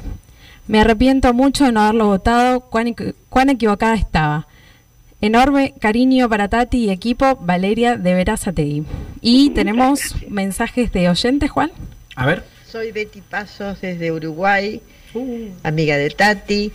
Quiero decir que no siendo peronista, tuve nostalgia de no serlo cuando lo escuché a Néstor en su debut en el Congreso el 25 de mayo del 2003. Él me enseñó a ser peronista. Bueno, seguimos con más mensajes. Qué lindo, qué lindo mensaje. Bueno, buenísimo. Es- exactamente, tenemos más, Tati. Dale. Néstor querido, te quedaste con nosotros para siempre. A mí me dejó la absoluta convicción de que militar es el más maravilloso acto de amor al otro. Gracias por tanto, flaco querido. Desde Villaguay, Vanina de Entre Ríos. Qué Y lindo, gracias. Juan, tenemos más mensajes. Yo lo que recuerdo de Néstor, yo soy Sandra de Rosario, lo que, me, lo que recuerdo de Néstor es que una de las veces que vino a Rosario, creo que la primera vez que vino a Rosario, yo me aparté, me fui bien, bien, bien lejos de la gente y él venía en un jeep, parado solo y me vio con mis dos hijos y me saludó. Es más, éramos creo que los únicos que estábamos en ese lugar. Y a mí eso me va a quedar de por vida, porque me miró y nos saludó y mis hijos le, le movían la, bandera argentina. En verdad que me emociono mucho. Me emociono mucho porque es, fue un, un gran tipo, un gran tipo. Lástima que nos dejó, pero bueno, nos dejó todo el legado de la militancia. Hola Tati, hola Charlie. Bueno, mi anécdota con Néstor fue ese fatídico día que se nos fue, estar en la Plaza de Mayo, en esa fila interminable, llegar a las 10 de la noche a la fila y entrar a Casa Rosada a las 7 de la mañana a despedirlo bajo una garúa intensa. Un día tristísimo para todos, pero lo que vi en esa fila, extranjeros, amigos, compañeros, gente de todo, de todos los palos políticos, llorándolo y despidiéndolo, fue realmente tomar dimensión de lo que fue Néstor. Hola, buen día. Eh, Tati, un honor este, escucharte siempre. Eh, Néstor eh, nos sacó las vendas de los ojos. Nos mostró que nuestro país era posible, era posible un gran país. Y des- después fue mucho más allá. Eh, la esperanza de la patria grande. Eh, él fue el comienzo de todo. Nos hizo entender que la política era una buena palabra, no era una mala palabra. Eh, mi agradecimiento es eterno. Tati Almeida, Charlie Pisoni y la voz de los que tienen algo para decir. ¿Qué me contás?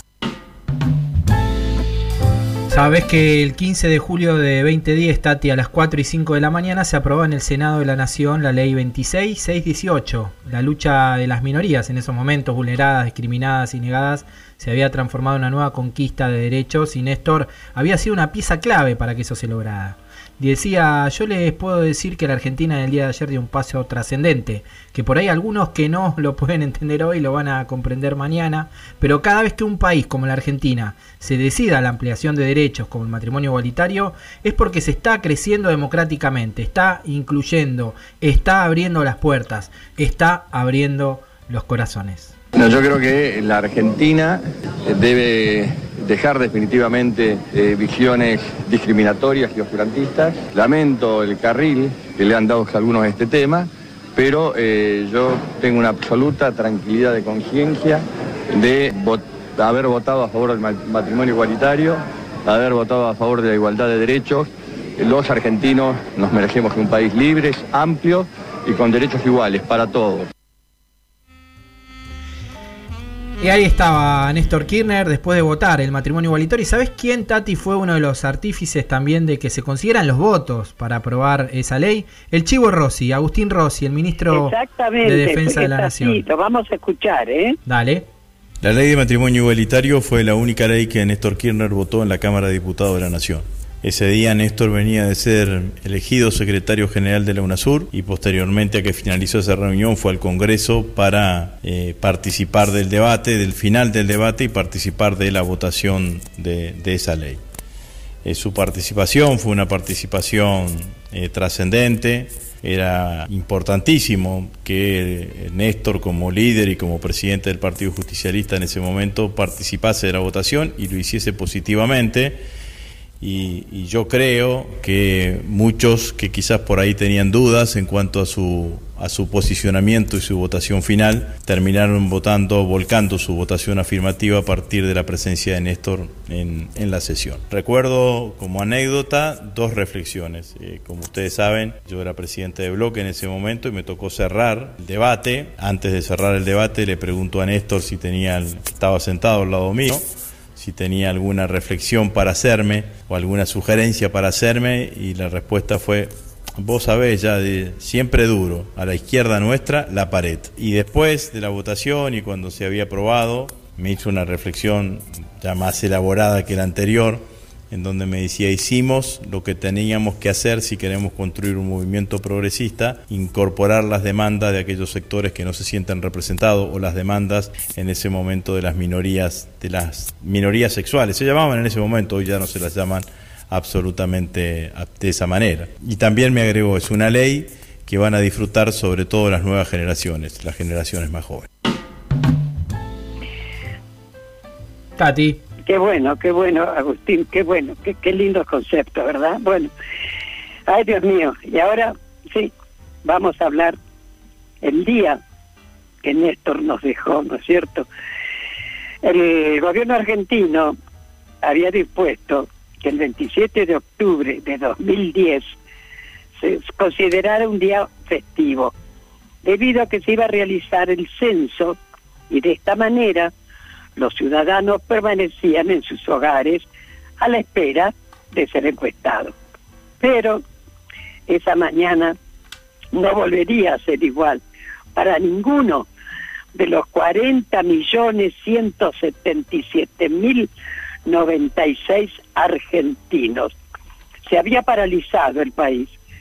El expresidente de la Nación, doctor Néstor Kirchner, fallecía como consecuencia de un paro cardiorrespiratorio no traumático. El censo siguió con esas cosas que no tienen mucho sentido y poco a poco, en silencio, el pueblo que lloraba a su líder se acercó a la Plaza de Mayo, al obelisco, a distintas plazas de las ciudades, pueblos y provincias de todo el país, en silencio, simplemente para homenajearlo, para abrazarse al cielo y despedirlo. Perdonen, ¿eh? Perdonen. Según me dijeron en la costa colombiana, un hombre viejo, pobre, pescador negro, pudo subir al alto cielo. Y desde el alto cielo vio la tierra y a la vuelta contó y dijo que los humanitos somos un mar de fuegos, que hay fuegos grandes y fuegos chicos y fuegos de todos los colores. Ningún fuego es igual a otro fuego. Algunos fuegos, fuegos bobos, no alumbran ni queman, pero otros fuegos arden la vida con tantas ganas que no se puede mirarlo sin parpadear y quien se acerca se enciende. Néstor Kirchner fue uno de esos fuegos y será difícil apagarlo. Eduardo Gariano, eh, recordándonos los fuegos. Y ¿sabes qué? Vamos a escuchar audios de la gente ese día del pueblo argentino en la Plaza de Mayo. Hoy es un día muy triste por más que cantemos. ¿Por qué lo Porque vive de esa perdimos manera? a un líder, al que dignificó al obrero, al trabajador, al niño, a la escuela, a la medicina, a la ciencia, a todo. Jubilado. En los jubilados. Yo soy una de las merec- que merecí que él me regalara una jubilación por lavar platos y criar Lo que hizo Néstor, lo que está haciendo Cristina y todo ser parte de un cambio, de algo nuevo, de algo distinto, de una Argentina mejor, más felices. Y estas lágrimas nunca las lloré por un político, digamos. O sea, y lo siento de verdad, lo Que siento no de tiene que corazón. estar Cristina triste porque esto va a estar en, en su corazón. La plaza del pueblo, la plaza llorando a Néstor. Y una persona que estuvo muy cerca a él fue Jorge Topo Devoto, que hizo este libro que hoy estamos regalando, Tati, el hombre que cambió, que sí, cambió sí. todo. ¿Querés que lo escuchemos? Buenísimo el libro, ya lo leí, muy Ah, ¿ya bueno, lo muy leíste? bueno. ¿Estás, ¿Estás moqueando? ¿Y qué te parece? ¿Y qué te parece? Bueno, continuemos, Charlie. Vas a- vamos a escuchar al Topo Devoto, a ver. Hola, querida Tati, Charlie, les mando acá un abrazo muy grande para ustedes, que sé que están haciendo un programa dedicado a la memoria de nuestro querido Néstor. Nada, fuerza, eh, para nosotros, para vos, Charlie, para vos, Tati, para cada uno de nosotros, Néstor significó mucho en nuestras vidas. Y eso humildemente intentamos reflejarlo en este libro que acabamos de publicar. Así que les mando un fuerte abrazo a todos, a todos los compañeros que me están escuchando. Y Néstor vive en el corazón de su pueblo. Les mando saludos. Muchas gracias. Bueno, y lo vamos a recordar, por supuesto, también a Néstor como hijo, como hermano, como padre, ¿no? Hay todo un atrás mío con mucha cosa mágica. Este proyector lo construyó el padre de mi padre, Néstor, también para pasar a los cumpleaños de él y mis tías, diapositivas, y con ellas contar historias para las chicas y los chicos, ¿no? Nunca conocí a mi abuelo, murió varios años antes de mi nacimiento, pero su presencia en mi familia quedó tan intacta que yo hasta siento que filmé junto a él el enorme archivo en Super 8 que nos dejó. Cuando mi padre hablaba de su padre, le nacía una fascinación acuática en la mirada, como me nace a mí cuando hablo de mi padre. Un poco de cuerda, ya soy como mi padre, hablando de su padre. Así, ¿eh? De esta manera lo recuerda Florencia, su hija, como Néstor padre, Néstor hijo, Néstor hermano, Néstor familia, ¿no? Eran muy unidos. Él, la hermana, la hermana le tapaba la, las macanas que hacía él.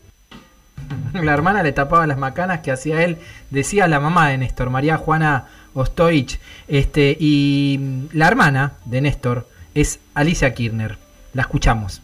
Hola Tati, te voy a contar una anécdota de Néstor, pero que en realidad la involucra a Cristina también. Como vos sabés, ellos estudiaban en La Plata y cuando me la presentó estaba en Buenos Aires. Y la verdad que nos juntamos a almorzar.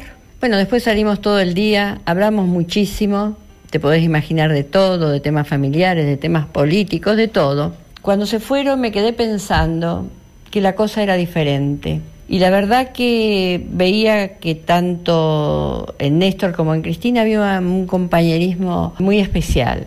¿Cómo será que cuando llegué a Río Gallegos le dije a papá y a mamá, mira, Néstor está saliendo con una chica, Cristina, bueno, me preguntaron cómo era, ¿te imaginas todo ese tipo de cosas? Y obviamente les contesté, la verdad que mi cuñada salió ganando en ese momento, y le digo, mira, me parece que todo esto es diferente, que realmente están enamorados.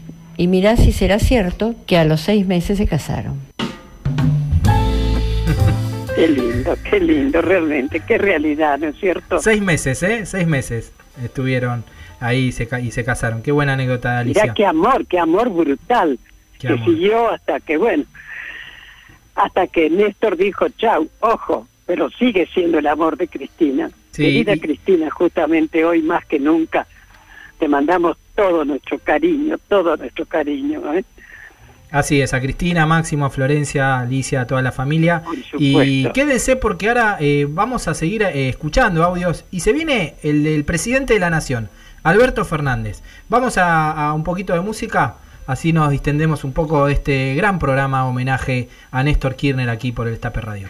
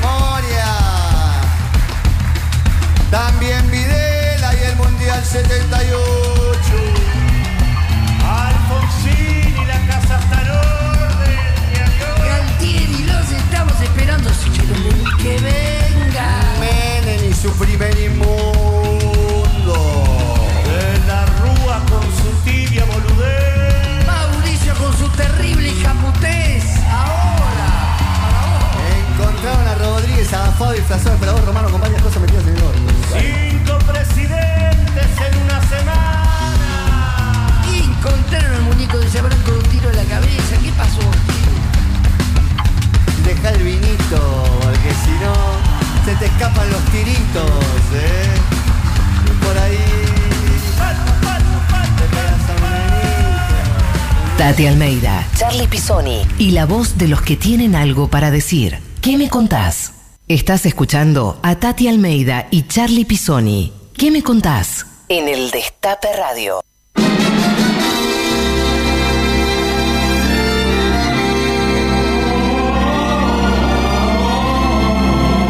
Desde este momento, el Destape Radio presenta a Rochín Marchafiotti y todas las canciones militantes que siempre quisiste volver a escuchar.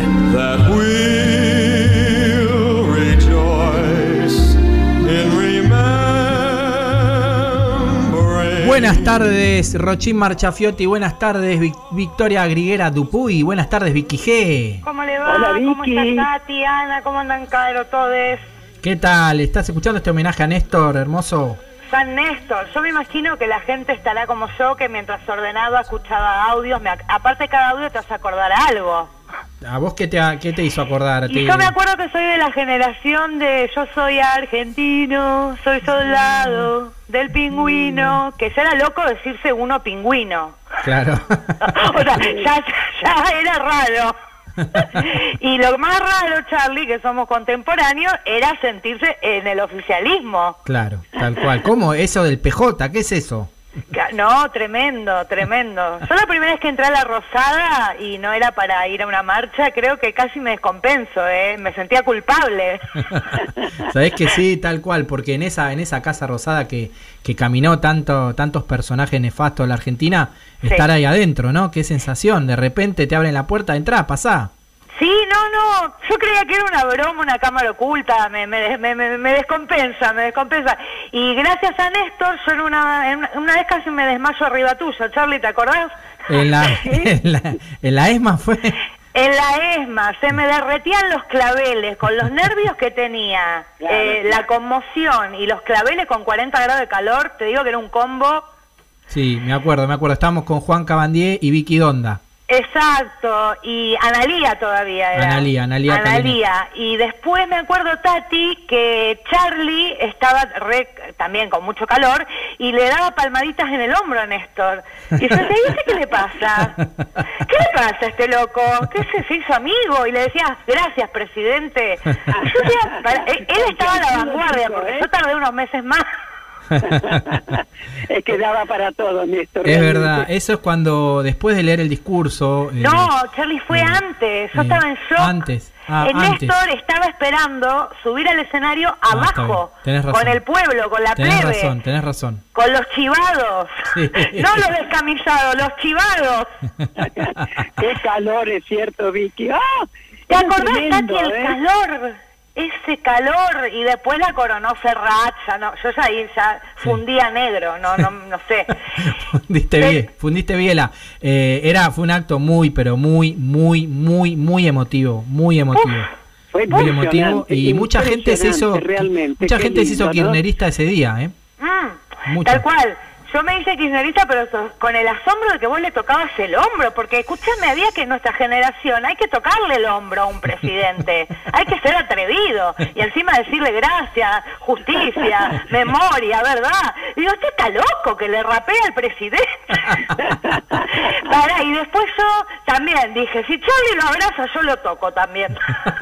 ¿Por qué no? Claro, yo estaba llorando tanto que en un momento lo miré, me abrazó, me dio un no, la verdad que es un recuerdo, hay tanto de Néstor, pero... pañuelito, me imagino. Sí, sí, que se- no, la verdad que fue una, un día épico, ¿no? De los tantos días épicos que nos hizo vivir Tal cual. Néstor. Así es. y Vicky, eh, hoy elegiste canciones para recordarlo que, Por que lo nombran, supuesto, que lo nombran, ¿no? Ya canté la de Soy Soldado del Pingüino, los que se acuerdan son grupo de riesgo, claramente. Y ahora vamos con la de las calles. A ver, las canciones militantes que trajo Rochín Marchafiotti. A ver, Juan. A ver.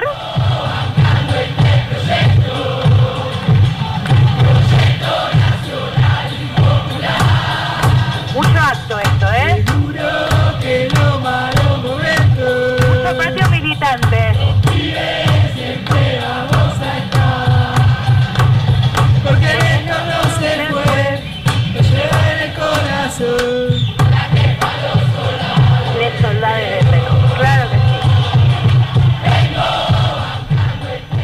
Qué lindo, qué lindo. Hermoso, Vicky. Es muy Como 54% siempre, querida, este tan acertada que sos para traer recuerdos, para traer canciones. Sí. Así que divino, Vicky, muchísimas gracias, como siempre. ¿eh? ¿Vamos a pasar el audio del invitado? Ah, dale, sí, Dale, sí. dale. Sí, sí, sí, sí. Vamos, dale. ¿Quién es el invitado? El intendente de Santa Rosa La Pampa. Eh, Luciano Sí, Vinapoli, dale. Luciano Copete. A ver. A ver, Luciano.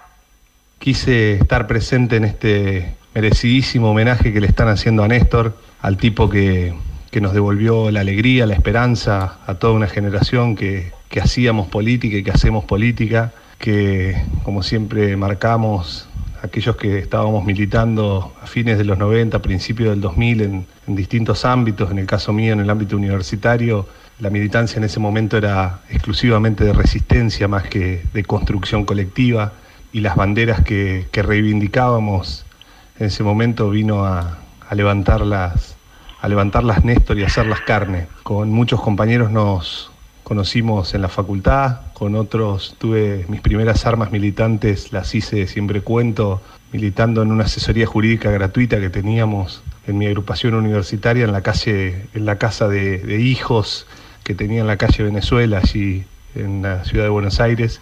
Y allí conocí amigos entrañables, entre ellos a Charlie.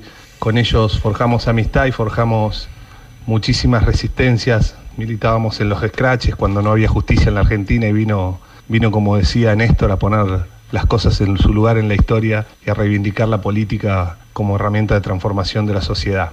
Por eso es merecidísimo que a 10 años de, de su partida física, porque esos tipos, como dice Cristina, no, eh, no se mueren, se siembran. Y bueno, la verdad es que hoy, hoy lo podemos ver.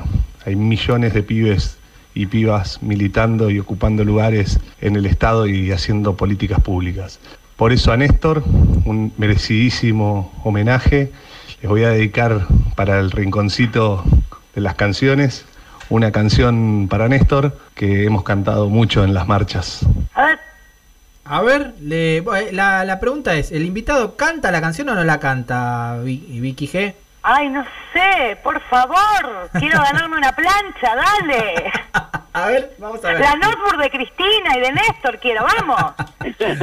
A ver, ¿cuál? Néstor, mi buen amigo, esta campaña volveremos a estar contigo, militaremos de sol a sol, somos los pibes, los soldados de Perón, no me importa lo que digan No lo va a decir. Los gorilas de Sí, lo Clarín, dijo. vamos todos con Cristina a liberar el país. Perfecto. Bueno, les dejo Bueno, un enorme abrazo. Están invitadísimos. Espero que pronto nos podamos volver a ver y que puedan venir a visitarnos a la ciudad de Santa Rosa, aquí en la provincia de La Pampa. nos Luciano. Perfecto. Estamos yendo para allá, saliendo. Dale, no conozco la pampa. Hicimos todo completo, chicos. Muchísimas gracias. Al Y hoy los espero a las Vicky, gracias 11 en mi show en como vivo. siempre, un beso ¿Perdón? grande y te esperamos el próximo sábado. Exacto, y yo los espero a las 11 en mi show en vivo. A las 11 en tu show y en vivo en Facebook. Vicky Sí, G, en la actriz. página Vicky G Actriz o si no en el Instagram me encuentran también toda la data, chicos. Besos gigantes. Muchas gracias, Vicky. Un beso grande. besito, besito. He visto hoy a esa gente que no sabe que el hombre no vale por su color, sino por lo que siente. Escuchar, preguntar, decir. Tati Almeida y Charlie Pisoni. ¿Qué me contás? Cristina, Cristina, Cristina y Néstor se conocieron cuando estudiaban la carrera de Derecho en la ciudad de Las Diagonales a finales del 74 y desde ese momento no se volvieron a separar.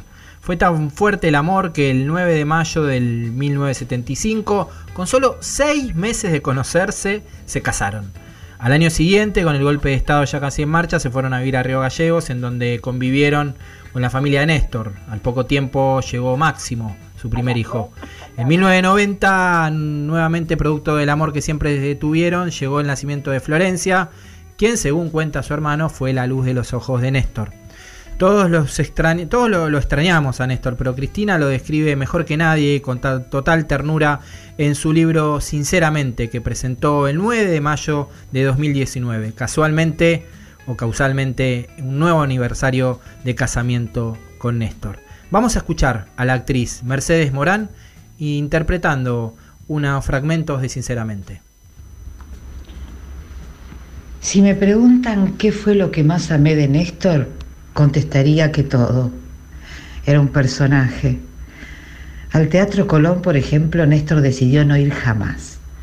Cuando en marzo del 2006 nos visitó la reina Beatriz de Holanda, acompañada por su hijo Guillermo de Orange y su esposa, la argentina Máxima Sorreguieta, nosotros le ofrecimos una recepción en los salones de la Cancillería, frente a la Plaza San Martín. Todavía no teníamos el Museo del Bicentenario que él no llegó a haber inaugurado.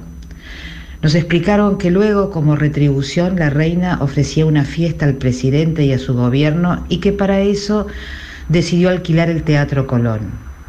Pero el presidente no fue al Colón y tuve que ir yo. No pude convencer a Néstor, literalmente le rogué, Néstor, por favor, tenés que ir. Él me retrucaba, al Colón no voy a ir, no se los voy a pisar. Le supliqué, Néstor, tenés que entender que es una equivocación. El Colón es una de las salas líricas más importantes del mundo y es nuestra. ¿Por qué no vas a ir? Me contestó, no pienso ir ni loco al teatro de la oligarquía argentina. No se los voy a pisar, no les voy a dar el gusto. Él tenía esas cosas, decía, ¿por qué tenemos que ir a lo que ellos han levantado como templo propio? A él no le gustaba la ópera ni el ballet, se aburría como un hongo, a mí me encantaban. Y con el tema del Colón lo quise convencer, ensayé de todo, enojarme, gritar, patalear, no hubo caso. Y la única cosa que se me ocurrió para que el desastre no fuera total fue ir yo. Me acompañaron Alberto Fernández y Patricia Alzúa, la esposa de Zanini, el que por solidaridad con Néstor tampoco fue. Esa noche cenaron los dos solos en Olivos. Así éramos. Néstor daba mucha importancia a las cosas simbólicas, era muy susceptible. Yo no tanto, pero a él cualquier cosa podía ofenderlo o molestarlo. Era tremendamente quisquilloso. Tal vez porque a los hombres hay ciertos símbolos que los definen. Para él ir al Colón era como una ofensa a la autoridad popular, era como someterse a un territorio que en la historia argentina había sido identitario de la élite, como subordinarse a un poder ante el que siempre se había rebelado. Era Mercedes Morán y ahora vamos a escuchar a otra actriz, a Victoria Oneto, que también eh, interpreta unas palabras de Sinceramente. Cuando nos enojábamos, éramos terribles los dos. Nunca me puse a pensar qué era lo que más amaba de él. Lo quería así, como era. Algunas cosas me irritaban. A él le gustaba hacer bromas, pero no que se las hicieran. Pero en realidad me gustaba todo. Extraño todo. Extraño no tener a nadie con quien hablar, que no podamos discutir las cosas, que no podamos viajar. Extraño ir a comer con él fuera de casa. Lo hacíamos regularmente. A él le encantaba. Disfrutaba mucho estar conmigo, comer juntos, hablar. Extraño eso, el estar juntos. Siempre nos esperábamos. Durante mucho tiempo me tocó esperarlo a él, cuando volvía de la gobernación o de la Rosada, porque obviamente la tarea de legislar ni de cerca se le parece a la de un gobernador o a la de un presidente. Las únicas veces que él le tocó esperarme fue cuando yo era presidenta. Cuando Néstor era gobernador y yo legisladora nacional, me iba los lunes a última hora y volvía a Santa Cruz los jueves en el primer vuelo, Dejaba mis cosas en la residencia, me cruzaba a casa de gobierno y me instalaba de nuevo en la oficina que siempre tuve al lado de su despacho. El amor es eso, tener ganas de estar con el otro, para escucharlo, para hablar o para, para lo que sea. A mí me encantaba estar con él y a él conmigo. Siempre me decía, de lo único que nunca me aburrí fue de vos. Muchas gracias Victoria Boneto por esta, estas lecturas y vamos a escucharla a ella, a Cristina Fernández de Kirchner en una presentación de Sinceramente en Rosario con estas palabras. Entonces él, que siempre decía me aburrí de ser intendente, me aburrí de ser gobernador, siempre me decía de lo único que nunca me aburrí fue de vos. Y, y la verdad que y la verdad que sí, porque nos gustaba mucho estar juntos y, discutir. Eso es lo que más extraño. A veces eso sí, extraño mucho, mucho de él, no, no tener a alguien. A ver, hablo con un montón de gente. Eh, y gente muy inteligente y muy talentosa y muy capaz. Pero esa cosa de él, esa, esa percepción que tenía, esa, esa inteligencia, no sé si emocional, intuitiva o qué, era un tipo que veía mucho más allá de lo que podía ver cualquier otro. Él veía mucho más adelante. Veía, veía, él veía antes. Tati. Qué lindo, ¿no? Dios mío, qué recuerdo. Bueno, también, por supuesto, vamos ahora, les voy a leer mi amigo Néstor, sus amigos, ¿no? Lupo, así lo llamaban sus amigos de siempre el flaco de Río Gallegos que tenía su mesa redonda en el bar del Hotel Santa Cruz y se juntaba a tomar café con Mario Metaza, Lorenzo Tepa, Luis Baomande, Batata Mancilla y Miguel Ferro. Eso mismo y su día antes, Dios mío, antes de que partiera, Lupo, que desde muy joven, con Tonchi, Pata, Chuleta, Corto, Fatiga y Quique, en el Pejado de Estudiantes, en calle 41, entre 7 y 8 de La Plata, siempre estuvo presente en las necesidades de ese grupo de universitarios que soñaban con cambiar el mundo. Y acá hay una anécdota, ¿verdad, Charlie? Así es, vamos a escuchar una anécdota de una persona muy Siempre me acuerdo una vuelta que jugó Argentinos Racing y ganamos 1 a 0. Hasta acá la historia es una historia relativamente tranquila, pero me acuerdo que en el último minuto el arquero de Argentina le atajó un penal a Racing. Entonces bajé al vestuario y le pedí que me regale el buzo. Y el día siguiente llegué a casa del gobierno, todas las mañanas llegaba tipo 8 20 Néstor me esperaba para desayunar juntos y cuando llego tenía puesto el buzo del arquero y Kirchner enloqueció. Me digo, ¿qué es eso? ¿Qué te pusiste? No, digo, es un buzo de un arquero que ayer anoche atajó un penal en el último minuto. Le dije, este, ah, sos vivo, empezó porque a él no le gustaba que lo... No, hasta que no te saques el buzo no volvés al despacho. No te digo, pero dije, no tiene nada de malo, le digo, es un es simplemente un recuerdo para mí. No, no, no, te vas acá, te vas de acá, sacate el buzo. Bueno, efectivamente me fui a sacar el buzo y volví a, a, desayunar con él. Esa noche, ¿sabes cuándo se vengó? Me escondió las llaves de casa. Y me hizo volver a la una de la mañana a casa de gobierno a buscar mis llaves. Y cuando se lo recriminé me dijo, nunca más te rías de que nos ganaron la anécdota de Néstor y Alberto. Y vos, Tati, aparte esta semana le pediste a Alberto que participe en el programa. Sí, justamente lo vamos a escuchar a nuestro querido presidente, como lo recuerda a Néstor, Alberto Fernández. Lo escuchamos, ¿eh? El 27 de octubre es una fecha rara para mí. Es una fecha donde tengo que, que sincronizar un momento de mucha alegría y un momento de mucha tristeza. El momento de mucha alegría es que un 27 de octubre ganamos las elecciones. De hecho, este 27 de octubre cumplimos el primer año de las elecciones que ganamos en el 2019 al, a Macri y a Cambiemos.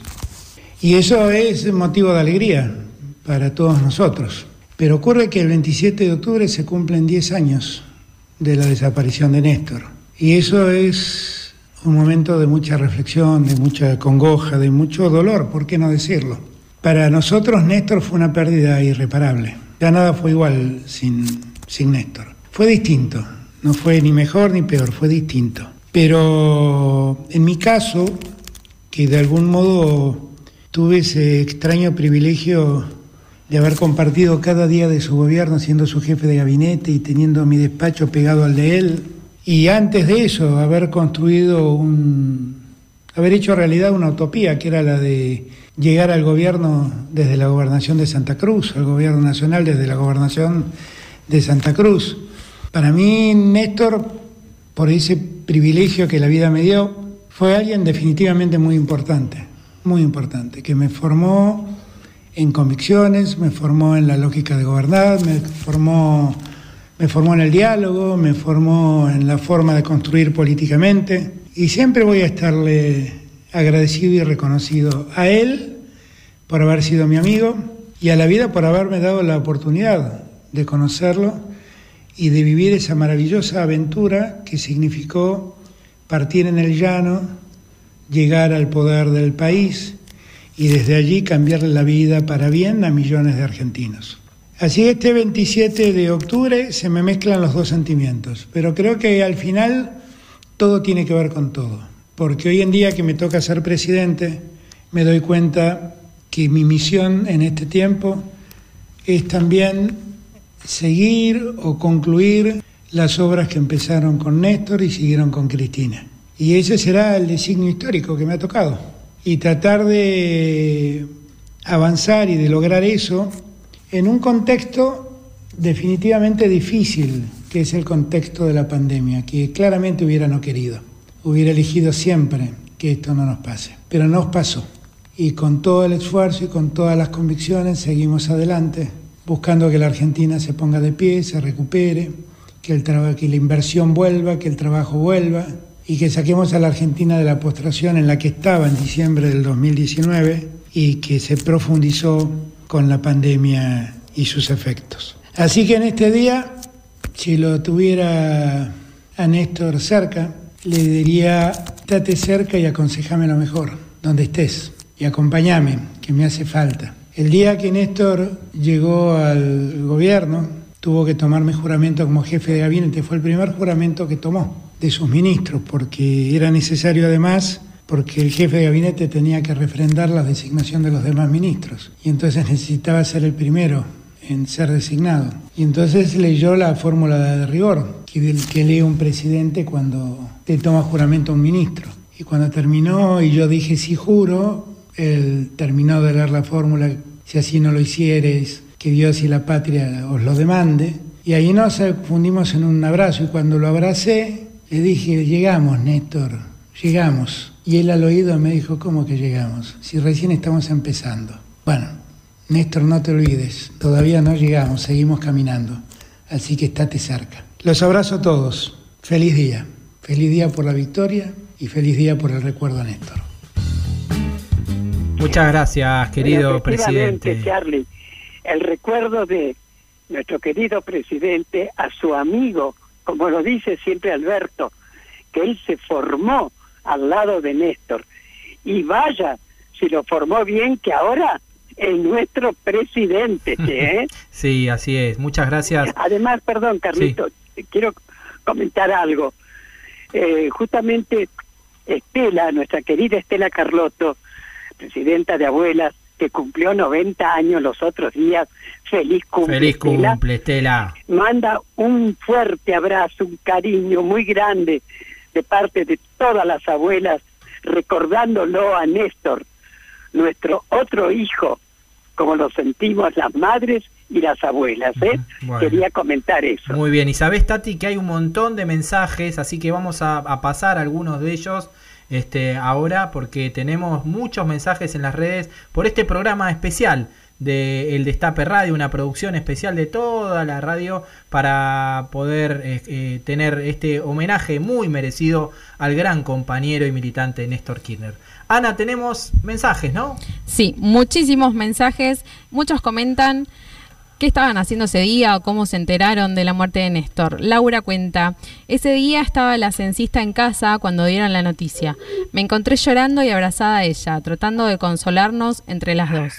Néstor nos hermanó.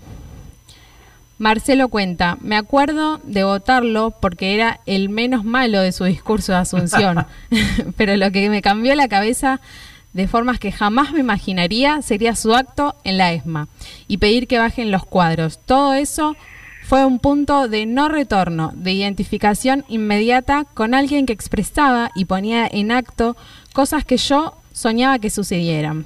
Por esto y por miles de cosas más que se fueron sumando. Néstor, Néstor 10 años.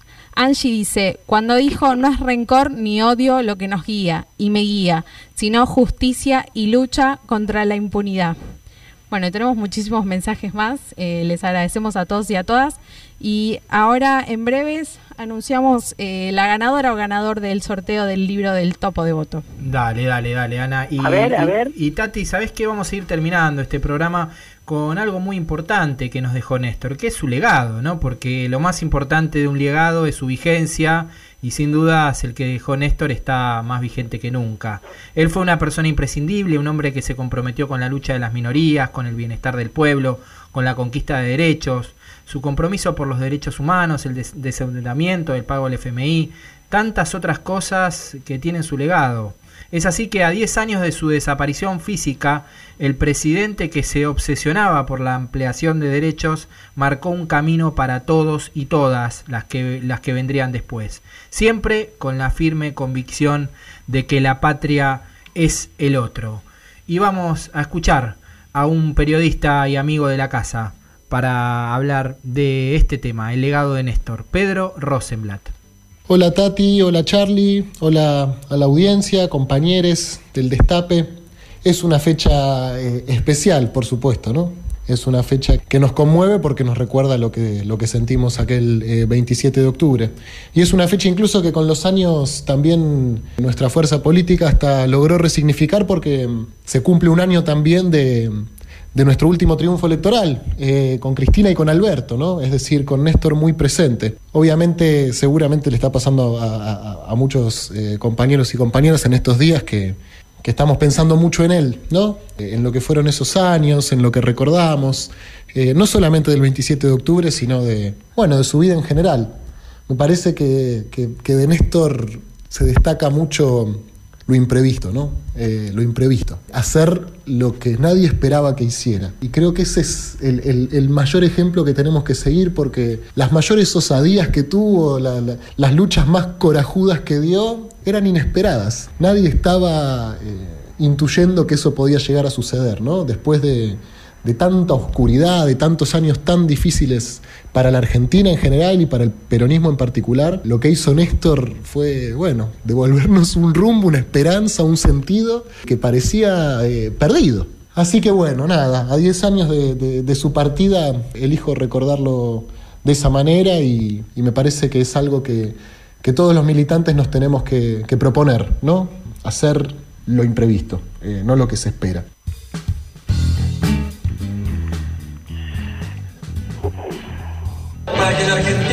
2020, los pibes que estén conduciendo la Argentina, nos puedan mirar a nosotros y sentirse dignos. Cumplan ustedes con nuestro sueño, cumplan ustedes con ese mandato histórico que nosotros desde el cielo les vamos hacer llegar la caricia del amigo y el compañero leal que sabe que los que quedaron en la tierra en este tiempo histórico están cumpliendo con lo que tienen que cumplir.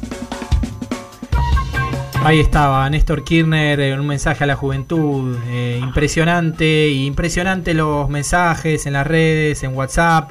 Queremos agradecerle en nombre de Tati y mío de todo el destape a todos los oyentes que se quedaron ahí escuchando este gran programa y también al ganador o ganadora del libro, Ana. Exactamente. A ver quién fue. Es una mujer, Cristina Mosquera, es la ganadora del libro de El Topo de Voto el nuevo libro, así que ahora em, nos conectamos, contactamos con ella para que lo retire. Bueno, muchísimas gracias. Tati, estamos llegando al final. Hemos llegado al final de este programa tan, tan especial, recordándolo a nuestro querido Néstor. Y yo les pido a todos los oyentes y a todos ustedes que gritemos bien fuerte. Néstor Kirchner presente. Ahora y siempre. y siempre. Y así va a ser. Así va a ser. Bueno, queridos todas, todos, hasta el próximo sábado, como siempre, a las 12, en nuestro programa por el destape, ¿qué me contás? Así que encantado y yo creo que ha sido un merecido homenaje y recuerdo a quien siempre va a estar presente, ¿verdad? Así es, Tati, déjame saludar también a este equipo que estuvo hoy aquí, Carolina Ávila, Belén Nazar, Marianela Ego, Juan Tomala, Ezequiel Bergonzi, Manuel Rey y Anabela González.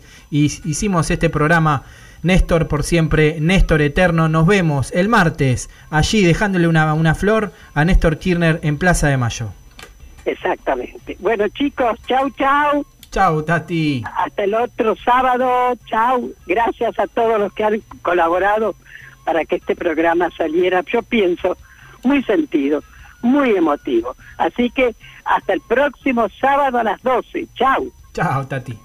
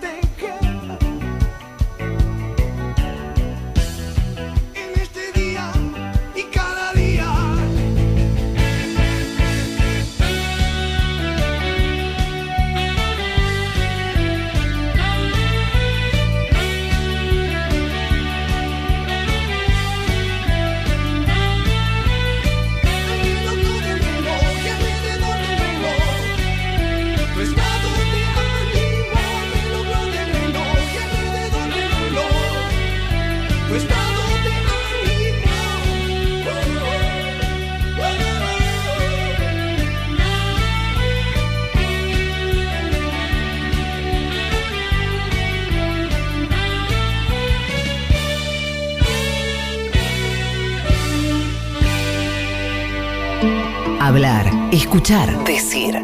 ¿Qué me contás? Tati Almeida y Charlie Pisoni vuelven la próxima semana para darle voz a quienes tienen algo importante para decir. El Destape Podcast. Estamos en todos lados. El Destape Podcast.